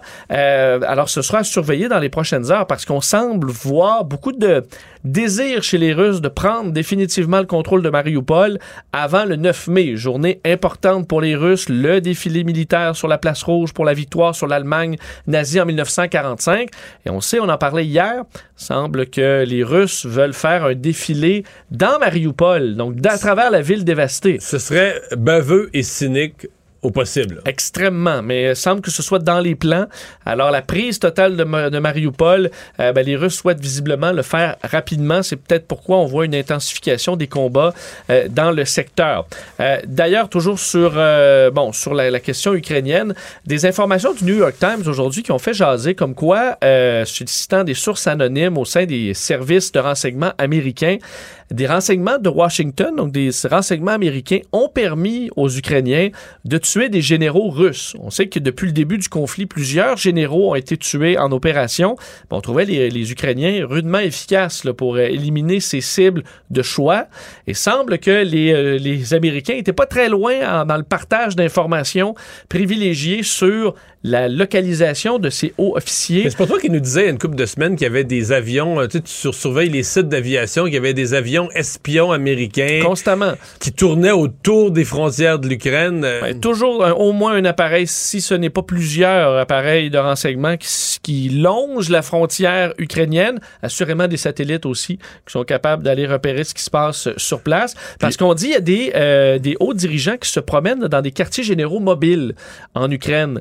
Et là, euh, lorsqu'on identifie ce, ce, ce quartier gé- général mobile, ben, les Américains sont visiblement capables de le suivre et de donner les coordonnées aux Ukrainiens qui vont diriger leurs canons d'artillerie à cet endroit-là et capables de faire des frappes qui font des dommages. Alors aujourd'hui, la Russie a reconnu que ce soutien occidental ralentissait son offensive en Ukraine, mais que selon eux, ça ne les empêcherait pas de remplir leurs objectifs, que ça allait tout simplement prendre plus de temps. Il faut dire que les Russes, là, en territoire ukrainien, n'ont repris- n'ont pris le contrôle que d'une ville au complet, une ville d'importance, euh, Kherson. Sinon, ils sont sur le bord de prendre Mariupol, on le comprend, mais les, euh, les, triomphes ont été rares pour euh, l'armée russe euh, dans le secteur. Et pour ce qui est du, pour compléter sur le dossier ukrainien, ben, Vla- Vladimir Zelensky aujourd'hui lançait une campagne mondiale de financement pour aider son pays non seulement à se défendre, mais à déminer, à aider euh, les blessés et reconstruire éventuellement le pays, ce qui coûtera une fortune. Donc on lance une plateforme United 24, United 24, sur le site u24.gov.ua, où on pourra, euh, dans le monde entier, donner de l'argent qui sera, on dit là, et on va distribuer les fonds de façon euh, limpide en publiant chaque jour un rapport sur la distribution des fonds à l'intérieur des ministères. Ce sera géré par la Banque nationale d'Ukraine. Alors l'objectif étant de ramasser un des des plus fonds. gros sociofinancements de tous les temps. là. C'est fort possible. On sait l'appui quand même mondial euh, aux appels de- du président Zelensky. Alors on surveillera et on verra, disons, que ces, ces fonds s'accumuler pour l'Ukraine. Le- les hospitalisations sont en baisse. Au Québec, euh, les chiffres sont bons. Aujourd'hui, moins 57 personnes hospitalisées euh, de la COVID et moins 14 aux soins intensifs. Alors, c'est quand même une baisse assez importante aux soins intensifs où on a plus que 64 personnes euh, hospitalisées. Un bilan de 18 décès aujourd'hui. On peut quand même penser que pour, suite à l'annonce du retrait du masque à la mi-mai, c'est le genre de chiffre que la santé publique sera heureuse de voir, qui semble confirmer une, une baisse lente, mais une baisse quand même soutenue des hospitalisations. Parlons maintenant du euh, procès de Ouais. Carl Giroir à Québec, en fait, sur ce, ce- ce- ce- celui qui est accusé à la suite des attaques de l'Halloween à Québec. Il en fait deux morts, blessé sept personnes. Euh, le psychiatre Sylvain Fauché, aujourd'hui, est allé parler du côté de la couronne pour euh, donner son évaluation du, de l'accusé. Comme quoi, euh, il était conscient de ce qu'il faisait lorsqu'il a attaqué ces sept personnes à coups de sabre euh, à Québec. Selon lui, à la base, son premier point était d'évaluer est-ce qu'il souffre du trouble ou est-ce qu'il souffre d'un trouble du spectre de l'autisme. Et ça, il dit je ne peux pas l'écarter, mais il n'en est pas convaincu. Il dit de toute façon, le diagnostic, qu'il soit bon ou mauvais, n'a pas d'influence sur sa capacité d'apprécier ce qu'il faisait au moment des faits. Les gens qui ont un trouble du spectre de l'autisme, la grande majorité sont responsables de ce qu'ils font, comprennent le bien et le mal. Alors ce n'est pas une excuse dans son cas. Ce qu'il ressent davantage, Sylvain Fauché, derrière cet acte-là euh, de Carl Giroir, c'est un ressentiment envers les autres qui s'est bâti au fil du temps lors de son passage à l'âge adulte. Ouais, parce qu'il dit c'est pas ça, il est pas l'idée de tuer des gens, ça, il est pas tombé dessus là, du ciel. là. Il a construit ça en lui. Là. Exact. On dit, ce n'est pas. dit les gens qui. euh, il dit donc, ça, ça ne lui est pas tombé dessus, cette idée de tuer des gens. C'est à un moment où il était blessé. On dit qu'il a eu certains dérapages euh, lorsqu'il était un jeune adulte, s'est fait prendre à voler dans un commerce, a poussé sa grand-mère de façon violente, a amené une intervention policière, se sentait dévalorisé, incompris. Et là, ce ressentiment est allé se construire chez lui euh, au travers des années. Alors, ça peut expliquer, dans ce cas-là, une intention criminelle. Son témoignage à Sylvain Fauché, c'est quand même un rapport de 56 pages qu'il a expliqué. Ça s'est poursuivi Ouais, tout au long de la journée. radicalement différent du- de Gilles Chamberlain, le psychiatre de la défense. Là. Tout à fait. Qui, euh, alors, ce sera, tu disais, c'est tout un travail des, euh, des jurés. Quand même plusieurs experts qui sont venus parler qui n'ont pas tous la même interprétation des gestes de Giroir. C'est terminé. Là. Ce- cet expert-là, ben, je sais pas si c'est terminé son, son contre-interrogatoire, mais c'est le dernier. témoin. Le dernier. Effectivement. Je sais pas s'il a complété parce que c'était, ça avait lieu encore tout l'après-midi. C'est quand même un gros rapport. Ça se poursuit peut-être demain, mais c'était le dernier témoin de la Je couronne. veux dire que la semaine prochaine, on aura les plaidoiries, euh, la couronne et la défense qui vont plaider chacun leur point, et ensuite euh, le juré euh, va prendre tout ça en délibéré. Et je voudrais pas être à leur place, sincèrement. Parlons d'une histoire euh, à l'hôpital de la Cité de la Santé de Laval, une octogénaire qui s'est fait voler sa bague de mariage qu'elle portait depuis 1965 alors qu'elle était patiente à cet hôpital. Maria Ouais. Souza. Important de dire qu'il se l'est fait voler au doigt. Ouais, au doigt. Pas, pas sur la table de chevet ou pas dans un tiroir. Écoute, c'est assez fou. Maria Souza, elle a 83 ans et elle s'est fait voler sa bague en diamant et s'est fait couper son jonc en or qu'elle retenait sur son doigt. Alors, visiblement, le jonc sortait pas. Ils ont coupé le jonc sans l'enlever. Sa fille, Marie-Paul Oliviera, part d'un geste clairement prémédité. Alors, elle est arrivée, voit, voit sa mère à tous les jours, prend ses mains et découvre que sa bague a été coupée. Je vous la fais entendre. Je prends les mains, puis là, je vois sa bague, son jonc, mais il est viré à l'envers, puis il manque un bout. Puis ils ont mis de l'adhésif pour pas qu'elle se coupe. J'ai dit, je peux pas croire que quelqu'un a coupé sa bague. C'est clair, ça pour moi, ça a été prémédité, là, ça c'est sûr. C'est, même pas pour l'argent, c'était plus euh, symbolique. euh, puis pour nous, euh, tu sais, comme moi, j'ai toujours dit, une fois que ma mère va décéder, je veux son jonc de mariage, tu. Mais là, son jonc, il est, il est brisé, là.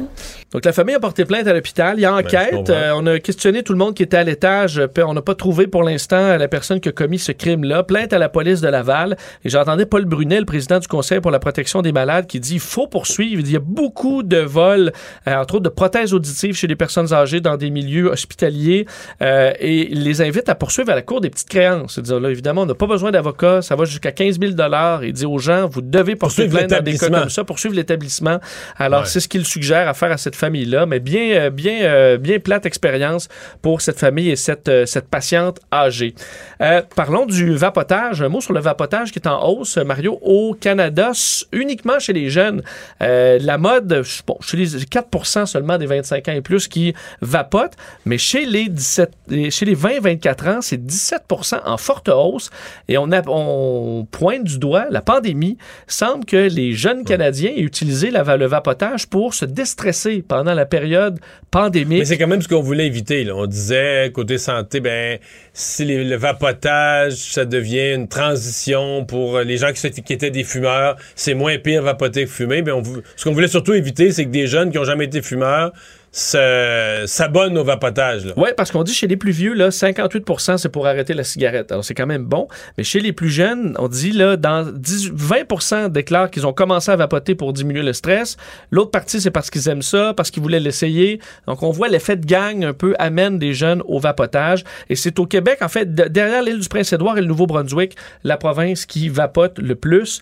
Et on voit cette tendance qui semble monter chez les plus jeunes et qui sera à surveiller. Et finalement, la grosse nouvelle à chaque année. Ben oui, Mario, les prénoms les plus populaires au Québec. Écoute, euh, les prénoms Olivia et Liam, qui étaient les favoris des deux dernières années, sont en chute libre. C'est maintenant Emma et Noah qui sont revenus au sommet. Pas Mario.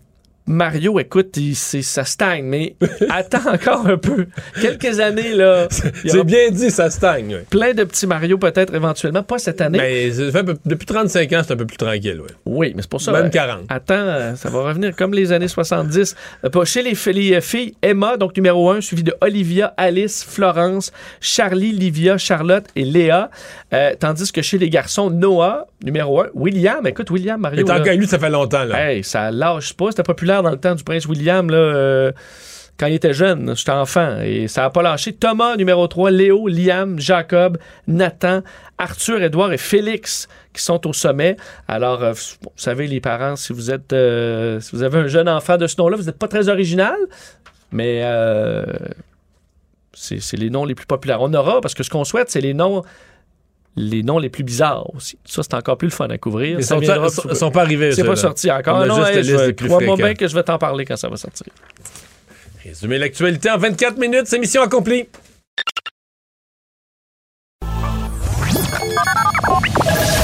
Mario Dumont. Joignez-vous à la discussion. Appelez ou textez le 187 Cube Radio 1877 827 2346.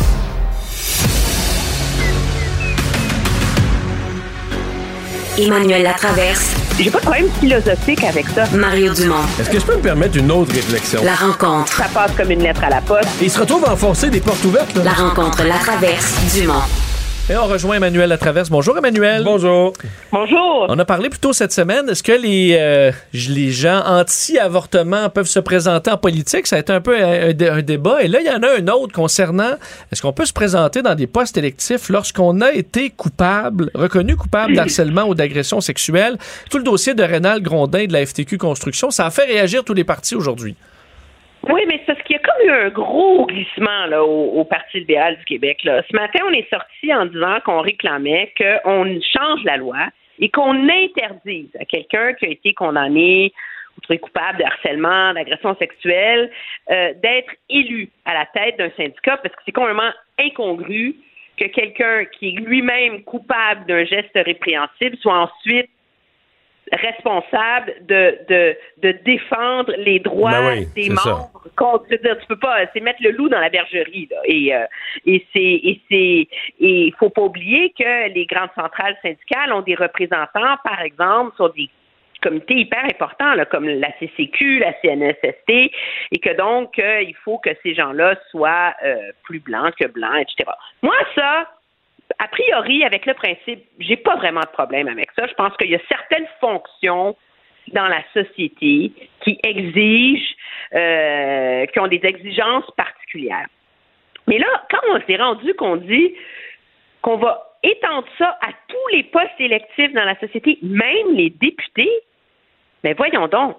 Je veux dire, de un, c'est ingérable. On va faire une liste. Alors quoi, si tu as battu ta femme, tu peux te présenter, mais si tu l'as violé, tu peux pas te présenter. Je veux dire, tu sais, meurtre au premier degré, tu peux pas. Alors, ça tient pas la route. De deux, c'est contraire au fondement même de notre système de justice qui croit quand même en la réhabilitation. Puis surtout, c'est antidémocratique. Le principe de la démocratie, c'est que tout n'importe qui peut, peut se présenter et que c'est aux citoyens de juger. Mais c'est là que tu viens, de dire, tu viens de dire une phrase importante aux citoyens de juger. Moi, euh, donc, il y, a deux affaires qui me dérangent profondément dans l'affaire de la, de la FTQ. Il y a le fait que ça n'a jamais été su, mentionné, puis on se dit, que quelqu'un le savait, on a caché ça, on a caché ça aux membres, on a caché ça au public, on a, caché ça aux cotisants, aux gens qui payaient des cotisations à FTQ Construction, on savait pas tout à propos de leur président. Et ça, c'est pareil comme dans une élection. Euh, moi, j'ai eu des candidats pour être députés là, qui avaient déjà euh, pété à ballon. Ils ont été condamnés pour faculté affaiblie. Moi, ma thèse était la suivante il faut tu peux pas je peux pas l'apprendre moi pendant la campagne électorale comme chef là. je vais être obligé de te destituer comme candidat. Mais si dans le questionnaire au candidat, nous on faisait ça, un questionnaire au candidat genre de six pages.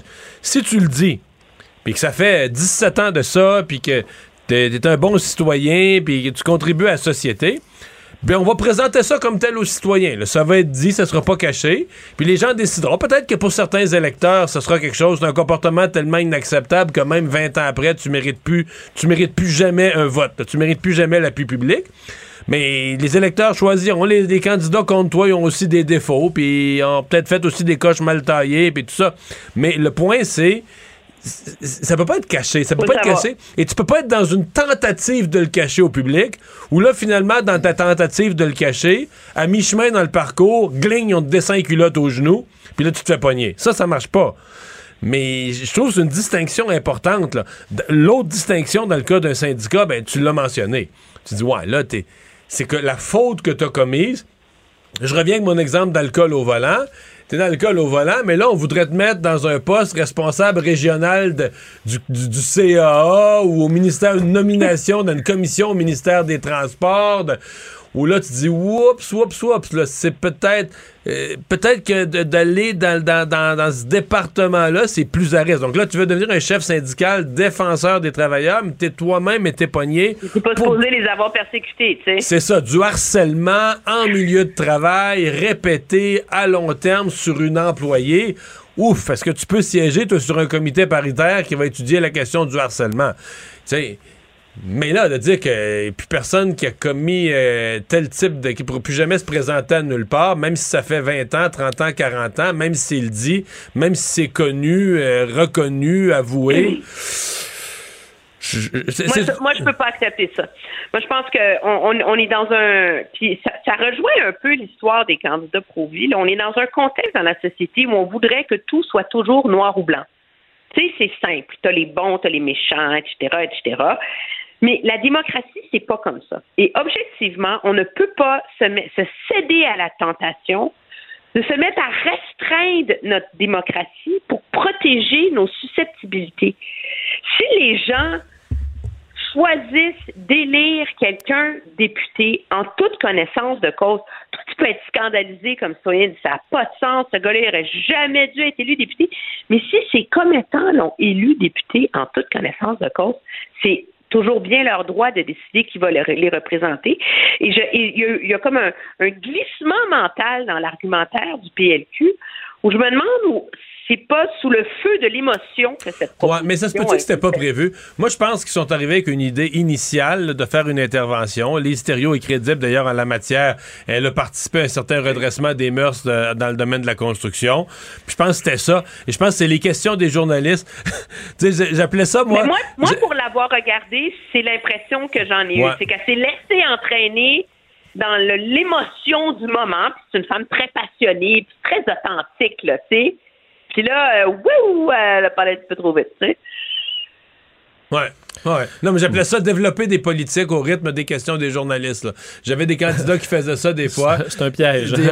Ils réécrivaient le programme en fonction de la pression qui était mise par les questions des journalistes. Et je pense qu'il y a eu un petit peu de, un petit peu de ça ce, matin.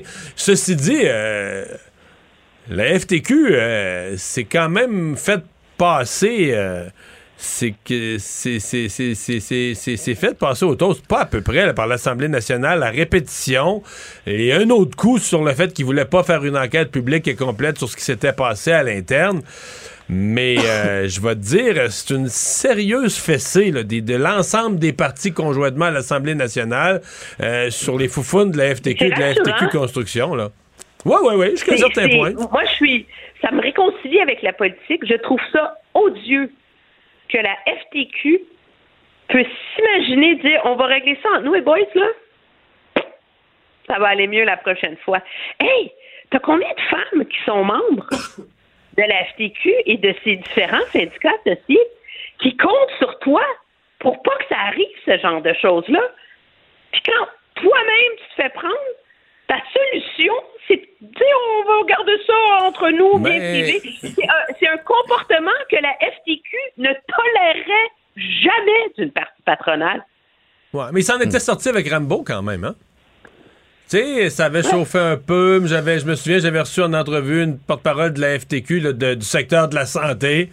Quand on disait ça, ouais, Rambo, c'est un officier de la FTQ. Y a-tu des comptes de dépenses? Ça va, c'est- ça va manifester à Québec. Comment ça marche dans, dans son poste de la FTQ? Puis là, disant, on veut pas créer de chicane à l'interne, mais on sentait que les, les syndicats liés à la santé pouvaient pas croire qu'un officier de la FTQ. Puis ils s'en sont sortis. Ils ont réussi à garder ça à l'interne, gérer ça à l'interne, puis d'enterrer. Fait que, tu sais, peut-être qu'ils pensaient Euh, c'est pouvoir. la fois de trop. Ouais, la fois de trop, c'est ça. Le- Revenons sur- et se faire référence, Emmanuel, au dossier de l'avortement, que ça ressemble- qu'il y avait des, des similitudes euh, dans, ce qui s'est passé cette semaine. Ça se poursuit au Parti conservateur du, euh, Canada euh, et c'est un bon test pour Jean Charest. Oui, c'est un gros test ce soir parce que Jean Charest, je veux dire, peut-être que personne ne le voit, là, peut-être comme c'est comme un iceberg, c'est un mouvement extraordinaire sous la surface de l'eau que personne n'a vu, mais pour l'instant, ça lève pas fort. Alors, il y a un moment là où il faut, c'est lui qui dit qu'il est bâti pour gagner, là. Ben, il faudrait qu'on commence à le voir. Gagner le Il débat. faudrait que ça se voit ce soir.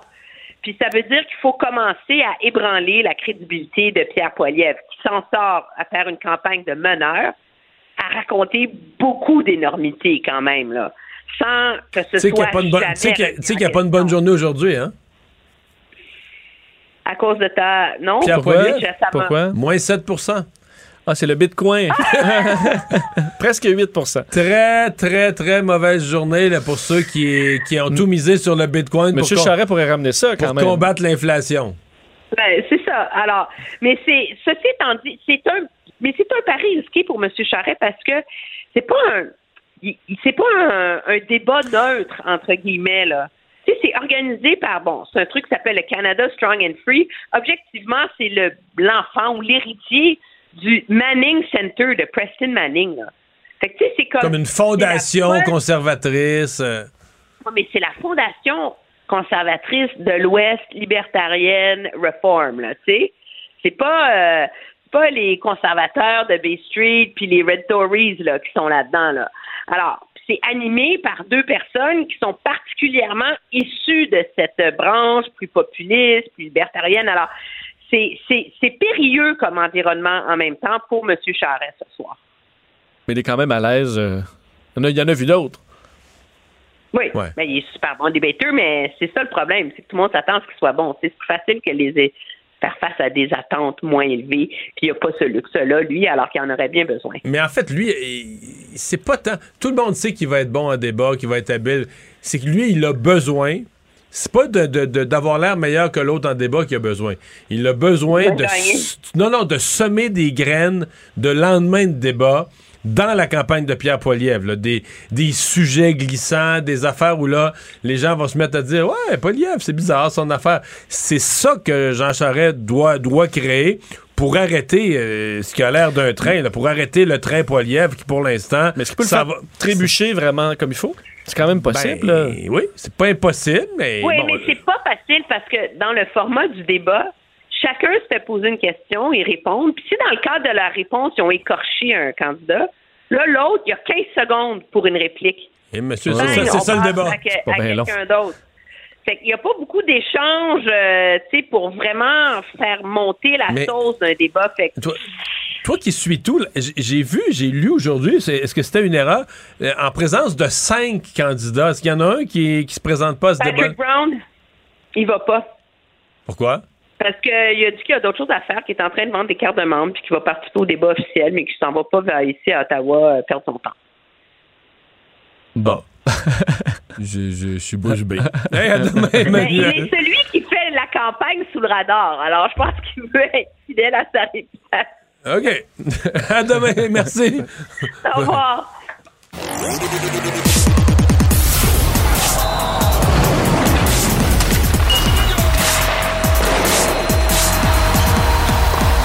Jean-François Barry, un chroniqueur pas comme les autres.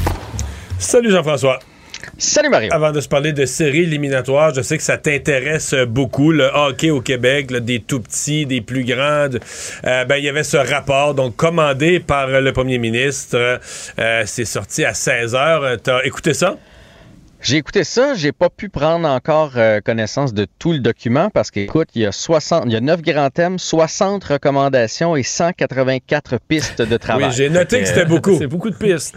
C'est c'est beaucoup. Euh, je suis certain, certain, certain que c'est plein de, de bonne volonté puis plein de, de bonnes idées, tout ça. J'ai hâte de voir maintenant comment ça va se rendre.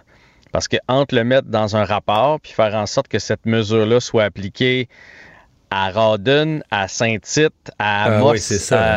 à, à Matane, c'est- c'est c'est- c'est une autre, euh, une autre paire de manches. La bonne nouvelle, c'est que, souvenez-vous, lorsque ça avait été lancé, cette histoire-là, avec un petit peu de politique en fond, c'était pour ramener le plus de joueurs québécois dans la Ligue nationale de hockey. Et là, on a revu la cible. Ben, je ne sais pas si M. Legault est content, mais on est bien conscient que c'est pas parce qu'on fait ces mesures-là qu'on va avoir plus de joueurs de hockey dans la Ligue nationale. Il faut y aller étape par étape. Plus d'inscriptions, plus de jeunes, mieux les encadrer, puis après ça, tu te croises les doigts pour qu'il en sorte un. Mais, c'est logique de penser que si le hockey va mieux, si le hockey est plus sain, euh, c'est difficile de penser que si le hockey va mieux, puis qu'il est plus puis qu'il est mieux pratiqué, puis tout ça, il n'y aura pas un résultat à l'autre bout qui va avoir plus de, de- de bons jeunes qui vont en, qui vont en émaner naturellement. Là. Oui, ben, oui, ben, tu sais, probablement que c'est ça qui va arriver. Mais en même temps, c'est pas une garantie. Là, il faut que tu aies le talent, il faut que tu aies non. la passion. Il y a plein de choses qui vont rentrer en ligne de compte. Mais, mais tu sais, là, on a remis le plaisir à, en avant, en avant-plan. Puis ça, c'est le plus important. Les trois grands thèmes que moi j'ai retenus, c'est plus de joueurs et plus de joueuses euh, en inscription. On a perdu énormément d'inscriptions dans les dernières années pour différentes raisons, entre autres parce que le hockey est trop prenant. Fait que si on a plus d'inscriptions, iné- inévitablement, à l'autre bout, il risque d'en sortir plus. Après ça, garder l'intérêt plus longtemps, parce qu'il y en a plusieurs qui s'inscrivent. Puis tu sais, quand t'es novice, puis tu te fais asseoir sur le banc, ou que t'es étiqueté sixième défenseur, puis que tu joues moins que les autres au niveau novice, puis que tu te fais dire, ben, c'est parce que t'es pas bon, envoie à la défense, ou peu importe, euh, ça, ça aide pas à garder l'adhérence aussi parce qu'il y en a qui vont se développer sur le tard. Ça aussi, c'est important. Puis après ça, mieux les encadrer. On a beaucoup, beaucoup parlé d'inclusion, de diversité, de hockey féminin dans la conférence de presse. On a parlé de sécurité. Et si je vous donne des exemples de, de- de ce qui est sorti, là, par exemple, des patinoires réfrigérées en avoir plus parce que si on veut donner accès aux patinoires à des jeunes, euh, ou bien on construit des arénas, ce qui est quand même plus coûteux parce qu'il manque de glace au Québec, on va se le dire, ou on fait des glaces extérieures parce que présentement les glaces au Québec, là, ça dure euh, six semaines l'hiver, puis après ça, t'en as plus. Apprendre le hockey dès le primaire, euh, le patin Le en fait, patin, dès le primaire. Faire en sorte que à partir avant 13 ans, il n'y ait plus de statistiques, plus de classement.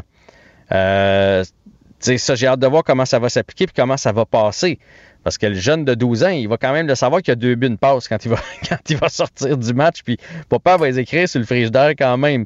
Euh, programme universitaire, mieux encadrer les 17-18 ans qui sont pas finis de développer. Fait que c'est tout, Pro- des programme belles idées. universitaire, le programme universitaire, tu sais, moi, ça me plaît beaucoup, mais est-ce que je rêve ou une des leçons de la dernière décennie, là, moi, je me souviens, là, il y a quelques années, là, plusieurs, on riait de ça, le hockey universitaire américain, puis de temps en temps, il sortait un joueur de là, puis là, ah, tiens.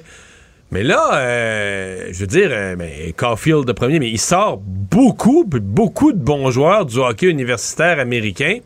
Euh, c'est une autre fait des jeunes dans le fond, qui, ont, allé à l'université là c'est une autre mentalité complètement du développement du hockey où les études demeurent importantes même si on mise sur le sport c'est peut-être pas complètement fou ça non plus hein? Mais c'est pas, non seulement c'est pas fou, mais c'est, c'est la voie de l'avenir, si tu veux mon avis. Là. Mais ça, encore là, comment on va y arriver? Euh, Dans le hockey universitaire américain, on joue une trentaine de parties. On pratique énormément, donc on développe les aptitudes individuelles. On fait des hommes, donc on leur fait pratiquer d'autres sports, on développe d'autres aptitudes, mais le corps, il se développe quand même. On fait en sorte que euh, étudie. Le modèle de la Ligue junior majeure du Québec, c'est 68 parties, c'est le double avec des voyages partout, pas de temps de pratique, mais tu sais, avant de mettre la hache là-dedans, là, dire bon, on ramène ça à 45 games, euh, c'est pas fait. Mais oui, ce serait la bonne voie vers le futur. Mais moi, je pense, quand on parle de programme universitaire, je pense que c'est pour donner un débouché, parce qu'il y a plusieurs joueurs qui finissent leur carrière junior majeur à 19-20 ans, et là, ils s'en vont où? Ouais. Ça veut pas dire que ces, ces gars-là ont, ont fini de, de se développer dans le hockey. Ça se peut qu'à 22, 23, ils soient très, très bons. Mais malheureusement, on, on les perd, on les échappe. Et je pense qu'il y a un réseau universitaire qui va revenir, là. Une, une espèce de ligue avec l'UQTR, McGill, Concordia, tu sais, un peu ce qu'on voit euh, au, au niveau du, du football. Euh, J'ai l'impression qu'on va s'en aller vers ça pour donner une porte pour que les jeunes qui ont joué au hockey toute leur vie puissent continuer leurs études en faisant payer leurs études. Puis tu joues pour euh, McGill, tu représentes McGill, on te paye tes études, tu continues de te développer, puis tu as peut-être une chance de continuer un jour en Europe ou quelque part, puis de gagner ta vie avec des patins dans les pieds. Ouais. Donc, euh, si je te résume, beaucoup de bonnes choses, mais euh, il, reste, il reste à le faire. Mais je veux pas le passer au bat, le rapport, parce que je suis certain que c'est. Puis je vais tout le lire, je suis certain qu'il y a que des bonnes idées là-dedans, mais après ça, comment tu l'amènes? On parle des, États-Unis, on parle de l'Europe qui développe bien, mais ils ont des. sont, sont payés. Ils ont des entraîneurs payés qui prennent soin des jeunes. Fait que là, on voudrait bien emmener ça ici au hockey mineur. Donc, c'est-à-dire que, mettons, dans la région, sur la rive sud, mettons chez nous, tu prends un ancien pro, puis là, lui, il chapeaute euh, quelques structures, puis il va voir des bénévoles comme moi, j'étais dans le temps, puis il fait comme, là, t'as pas géré ton équipe comme il faut, t'as pas fait ta pratique comme il faut, là, tu leur montres telle technique, c'est pas bon pantoute, c'est ça que tu devrais faire.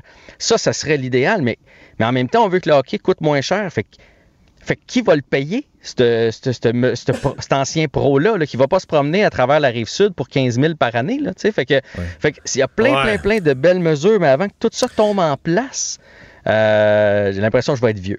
Ouais. c'est correct, je vais avoir du temps à donner. Un événement, Jean-François, qui aurait pu inspirer des jeunes, c'est le, le Mondial Junior 2023, mais ce sera pas à Québec ni à Trois-Rivières. Hey, sérieusement, là, euh, puis moi, je le vois que la Ligue junior majeure du Québec, à quel point c'est fort dans les maritimes. Et là, ils nous ont volé, ben, volé. Ils ont volé, ils ont pris la Coupe Memorial, puis c'est correct, là, ça doit, y, y aller une fois de temps en temps, qui va se tenir à Saint-John. Bref, Québec a perdu la Coupe Memorial au profit de Saint-John. Et là, on avait posé notre candidature pour recevoir le championnat mondial junior, euh, conjointement, donc Québec-Trois-Rivières. On a tenu des matchs dans les deux édifices. Euh, ça appartient au même, au même propriétaire. Centre Vidéotron, Colisée Vidéotron, euh, proche à proche sur, euh, la 40, donc facile. Et finalement, ça s'en va à Halifax et Moncton parce qu'il y a un réel engouement euh, dans les maritimes pour le hockey. Les moussettes d'Halifax ou les Wildcats de Moncton, c'est des petits colisées, ça ressemble au Centre Bell, tellement c'est beau. Et c'est rempli à craquer soir après soir. Bref, on s'en va présenter le Mondial Junior là-bas en 2023. C'est une bonne nouvelle, c'est pas loin de chez nous, mais on a encore mordu la poussière pour la province de Québec là-dessus. C'est la vie. Prochaine fois. Et finalement, il nous reste une minute. Il nous reste une minute pour parler des, des- des matchs d'hier. Y a-tu quelqu'un qui avait dit le Lightning, c'est fini, ça? Moi, j'avais-tu dit ça? Non. Je pose la question. Non, non, t'avais jamais dit Non, ça. Non, non. OK, OK, non, mais. mais non, je blague, je blague gros- parce que, tu sais, Toronto avait tellement dominé le premier match, ça aurait pu être tentant de dire, ouais, le Lightning, ils ont gagné deux fois, leur temps est fait, mais non. J'ai un, plus gros doute sur le Lightning cette année à cause du manque de profondeur. là. Le trio de Gourde, euh, Gaudreau puis Coleman n'a pas été remplacé, puis ça prend de la profondeur. Mais hier, les, les bons joueurs se sont levés. Là. Edmund a joué une solide. Vasilevski était extraordinaire devant le filet. Et là, on a vu là, les Leafs, on dirait qu'ils savent pas comment bardasser. Ils ont prêché par indiscipline, alors que le vieux Corey Perry, l'autre bord, savait exactement comment déranger l'adversaire. Est-ce que les Maple Leafs sont assez de papier sablé, comme on dit? Mais en tout cas, ça va être une longue série puis une série intéressante. Puis en 10 secondes, est-ce que les Bruins, eux, ont perdu la carte et la série? Les Browns, c'est terminé. Les Hurricanes, c'est une machine de hockey, même si ça me fait mal de le dire. Bon, c'est noté. Puis euh, ça n'a pas tellement bien fini hier pour les Browns. Hey, merci, à demain. Il analyse la politique, il sépare les faits des rumeurs. Mario Dumont. Cube, Cube Radio. Cube Radio. Cube Radio. En direct à LCN. On joint Mario Dumont dans son euh, studio de Cube. Euh, alors, Mario, on apprend que le, le tiers de la députation conservatrice se dit pro-vie, là, d'après des, des données compilées par un lobby anti-avortement. 39 députés du PCC opposés à l'avortement. Et c'est un dossier délicat hein, qui, a, qui a fait trébucher dans le passé Andrew Scheer, on s'en rappelle. Et le sujet va rebondir au débat de ce soir. Là. Oui, il n'y a aucun doute parce que c'est le premier débat entre les candidats à la chefferie. Euh, c'est beaucoup. En même temps, il faut, il faut relativiser sur une chose.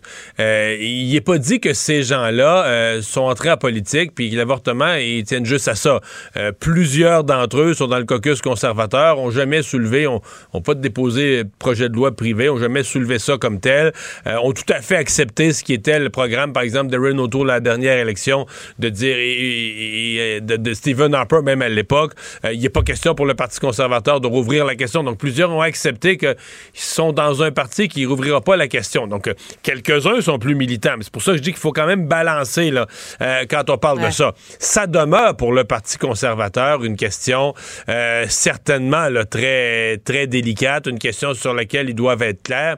Et entre autres, sur les candidats à la chefferie, sais, à la question, OK, si un de vos députés d'arrière-ban amené un projet de loi sur l'avortement, est-ce qu'il est clair que le chef voterait contre? Est-ce que est-ce qu'il est clair qu'une fois au pouvoir, la totalité de son conseil des ministres, qui est tenu par la responsabilité ministérielle, serait solidairement contre, etc.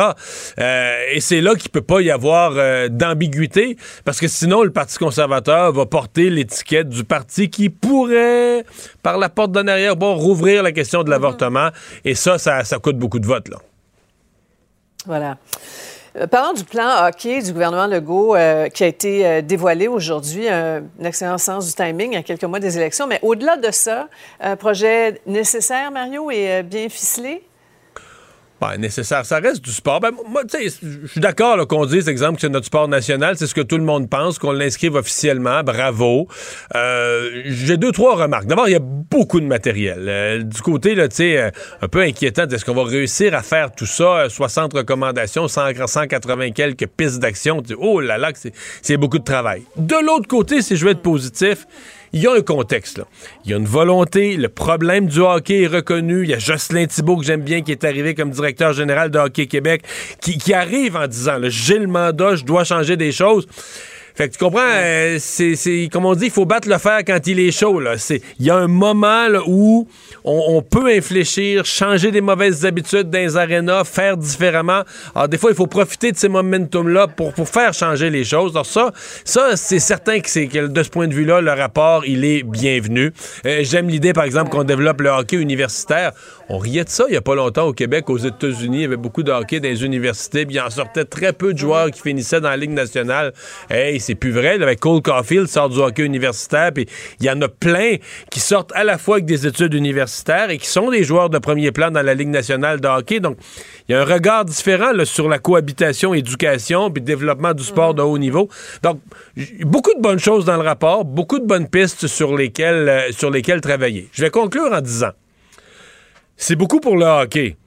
J'espère que ce modèle du hockey va tirer dans son sillage, va entraîner avec lui une progression pour l'ensemble des sports et non pas siphonner tout l'oxygène et l'argent au détriment des, des autres sports. Ça, c'est une chose ouais. importante. Mm -hmm. En tout cas, le momentum est là certainement cette semaine hein, après les, les, funérailles de Guy Lafleur. Euh, on va parler de la FTQ Construction en terminant là, en, en, marge de l'affaire Grondin, là, la centrale qui lance finalement une enquête indépendante pour comprendre comment il a pu devenir euh, président en 2018 malgré son passé d'agresseur sexuel. Oui, mais Sophie, euh, disons que la FTQ a été poussée. Là. Appelons les choses par leur nom. Depuis le début de cette affaire-là, oui, oui. Depuis le début de cette affaire-là, la FTQ a reçu une fessée là, de l'Assemblée nationale. Puis je dis de l'Assemblée nationale en parlant de tous les partis ensemble. Euh, une motion ont... de hier. Hein? Oui, mmh. puis mais parce qu'il ouais. y avait eu au départ là euh, des points de presse où tous les partis s'étaient alignés pour dire ce monsieur doit démissionner. Là, finalement, il a démissionné. Mmh. Et là, la FTQ pensait, waouh Ah, la gagne, on va régler ça entre nous autres. C'est pas, pas des affaires de on va régler ça entre nous autres. Et là, la, FTQ s'est fait dire hier par l'Assemblée nationale. Non, non, non, non. là, vous avez, vous avez des, des cotisants, vous êtes une plus grand syndicat au Québec, une grande organisation publique. Il y a plein de femmes qui sont membres de votre, qui sont membres de votre syndicat. Il y a un certain nombre de principes que vous allez devoir respecter. Et c'est à nouveau une motion de l'Assemblée nationale. Donc, l'Assemblée nationale, là-dessus, tout parti confondu unanimement, euh, a, disons, a, a montré à la FTQ du doigt la direction à prendre. Ouais. Sur la FTQ a fini par faire ce qu'il faut, mais on se souviendra qu'ils ont été poussés. Là. Merci, Mario. Au revoir. Ah, Vincent, euh, ben des gens qui ont un problème et se souviennent plus de leur mot de passe, puis on s'inscrit à quelque part, puis on perd son mot de passe, puis là... Ouais, ou les places où il faut changer son mot de passe à tous les quelques mois. Fait que là, au lieu d'écrire euh, ben, euh, Fiesta 10, ça va être Fiesta 11. Là. Ouais. On sait. Alors, c'est le, problème de retenir des mots de passe, ça Je rend. pensais jamais que nous dire ton mot de passe en nombre. Oui, ben là, écoute, mais je vais mettre 12. Fait que ça va être correct. Les gens n'y verront que du feu. Mais donc, c'est une problématique sérieuse en sécurité informatique. Le fait que les gens ben, ont pas de mémoire pour les mots de passe compliqués en plus, de sorte qu'ils vont réutiliser le même mot de passe partout. Des vieux mots de passe qui ont été, euh, qui ont fuité dans toutes sortes de, euh, de, de piraterie depuis quelques années. De sorte que là, Google, Apple et Microsoft, là, dans les géants du web, veulent régler ça. Ils viennent d'annoncer un accord pour construire un système permettant de s'authentifier sans avoir à mémoriser de mots de passe. Alors, ça toucherait d'ici un an Android, iOS, Chrome, Safari, Windows euh, et compagnie. Parce qu'on a déjà beaucoup de choses qui vont avec le, le- le doigt, avec Oui. l'empreinte digitale. Ben, en fait, c'est justement... Il y en des- a avec la pupille. Chez Apple, je pense qu'ils utilisent la pupille de l'œil. Euh, ben, le, fait- le visage, Ouais, le reconnaissance du visage. Ouais, exact, ça. ça. fonctionne très bien d'ailleurs. En fait, c'est un peu ça. Ce qu'on veut, c'est que, par exemple, moi qui ai un téléphone qui reconnaît mon visage, ben, que je puisse très facilement euh, ouvrir des sites web en utilisant ce, ce- ce même visage. Alors, j'ai tout simplement à débloquer mon téléphone, puis j'y peux accéder à peu près à n'importe quoi sans avoir à rentrer physiquement un mot de passe. Il y a déjà des options comme ça qui fonctionnent, mais là, ce qu'on veut, c'est que les géants puissent avoir quelque chose d'uniforme qui fonctionne bien. Donc, si vous avez votre empreinte digitale, ben, elle va vous servir tout simplement pour ouvrir tous vos sites Quelqu'un web. qui te coupe le doigt va pouvoir rentrer dans toutes tes affaires. Ben oui, Mais c'est oui, plus, euh, c'est plus compliqué plus que tout peu, simplement ouais. de, ben, de deviner que tu utilises le même mot de passe que le nom de tes enfants plus leur date de fête. Alors euh, c'est une bonne nouvelle parce que c'est une des failles principales en ce moment en sécurité, c'est ça. Alors ça pourrait venir sécuriser le web davantage et on voit que c'est un dossier important pour les géants du web aussi. Alors d'ici un an, on pourrait avoir un système qui nous empêcherait de retenir tout ça parce que ben on, notre cerveau n'est pas fait pour ça. Là. Mais c'est parce que là, euh, deux points Non, non, mais c'est d'exclamation. pas ça. C'est parce que là, on est. On est inscrit à 88 affaires. Là. Oui. Puis là, on dit, hey, utilise pas ton mot de passe Deux fois. plus- plusieurs non, mais fois. là, t'as un compte de points, un compte de ci, ton compte de banque, ton site, ton abonnement au journal. Je veux dire, je, je dis que je, je sais pas si j'en ai mis assez en disant 80. Oui. On est abonné à tellement d'affaires, là, puis des petites affaires, puis, puis là, à un moment donné, tu veux euh, même, euh, tu sais, tu vas dans un aéroport, là, puis tu veux juste te connecter au web. Peut-être que tu vas y aller une fois dans ta vie, mais on te demande de te créer un mot de passe. Ça, ça a jamais de fin. pas quelque chose de béton de... où tu vas utiliser un que tu utilises souvent. Ouais, mais tu le donnes en faisant Ouais, ça. parce que là. si ton aéroport se fait pirater, et puis là, ce compte-là, ben, il donne ton mot de passe, puis ton, ton, ton- ben, que tu utilises partout. Ben là, tu es vulnérable pour des endroits beaucoup plus importants où tu utilisais le même mot de passe. Alors, c'est un gros problème. On le réglera peut-être de belle façon en nous sauvant du temps. Merci Vincent, merci à vous d'avoir été là. On se donne rendez-vous demain 15h30. Sophie Durocher s'en vient. Au revoir. Cube Radio.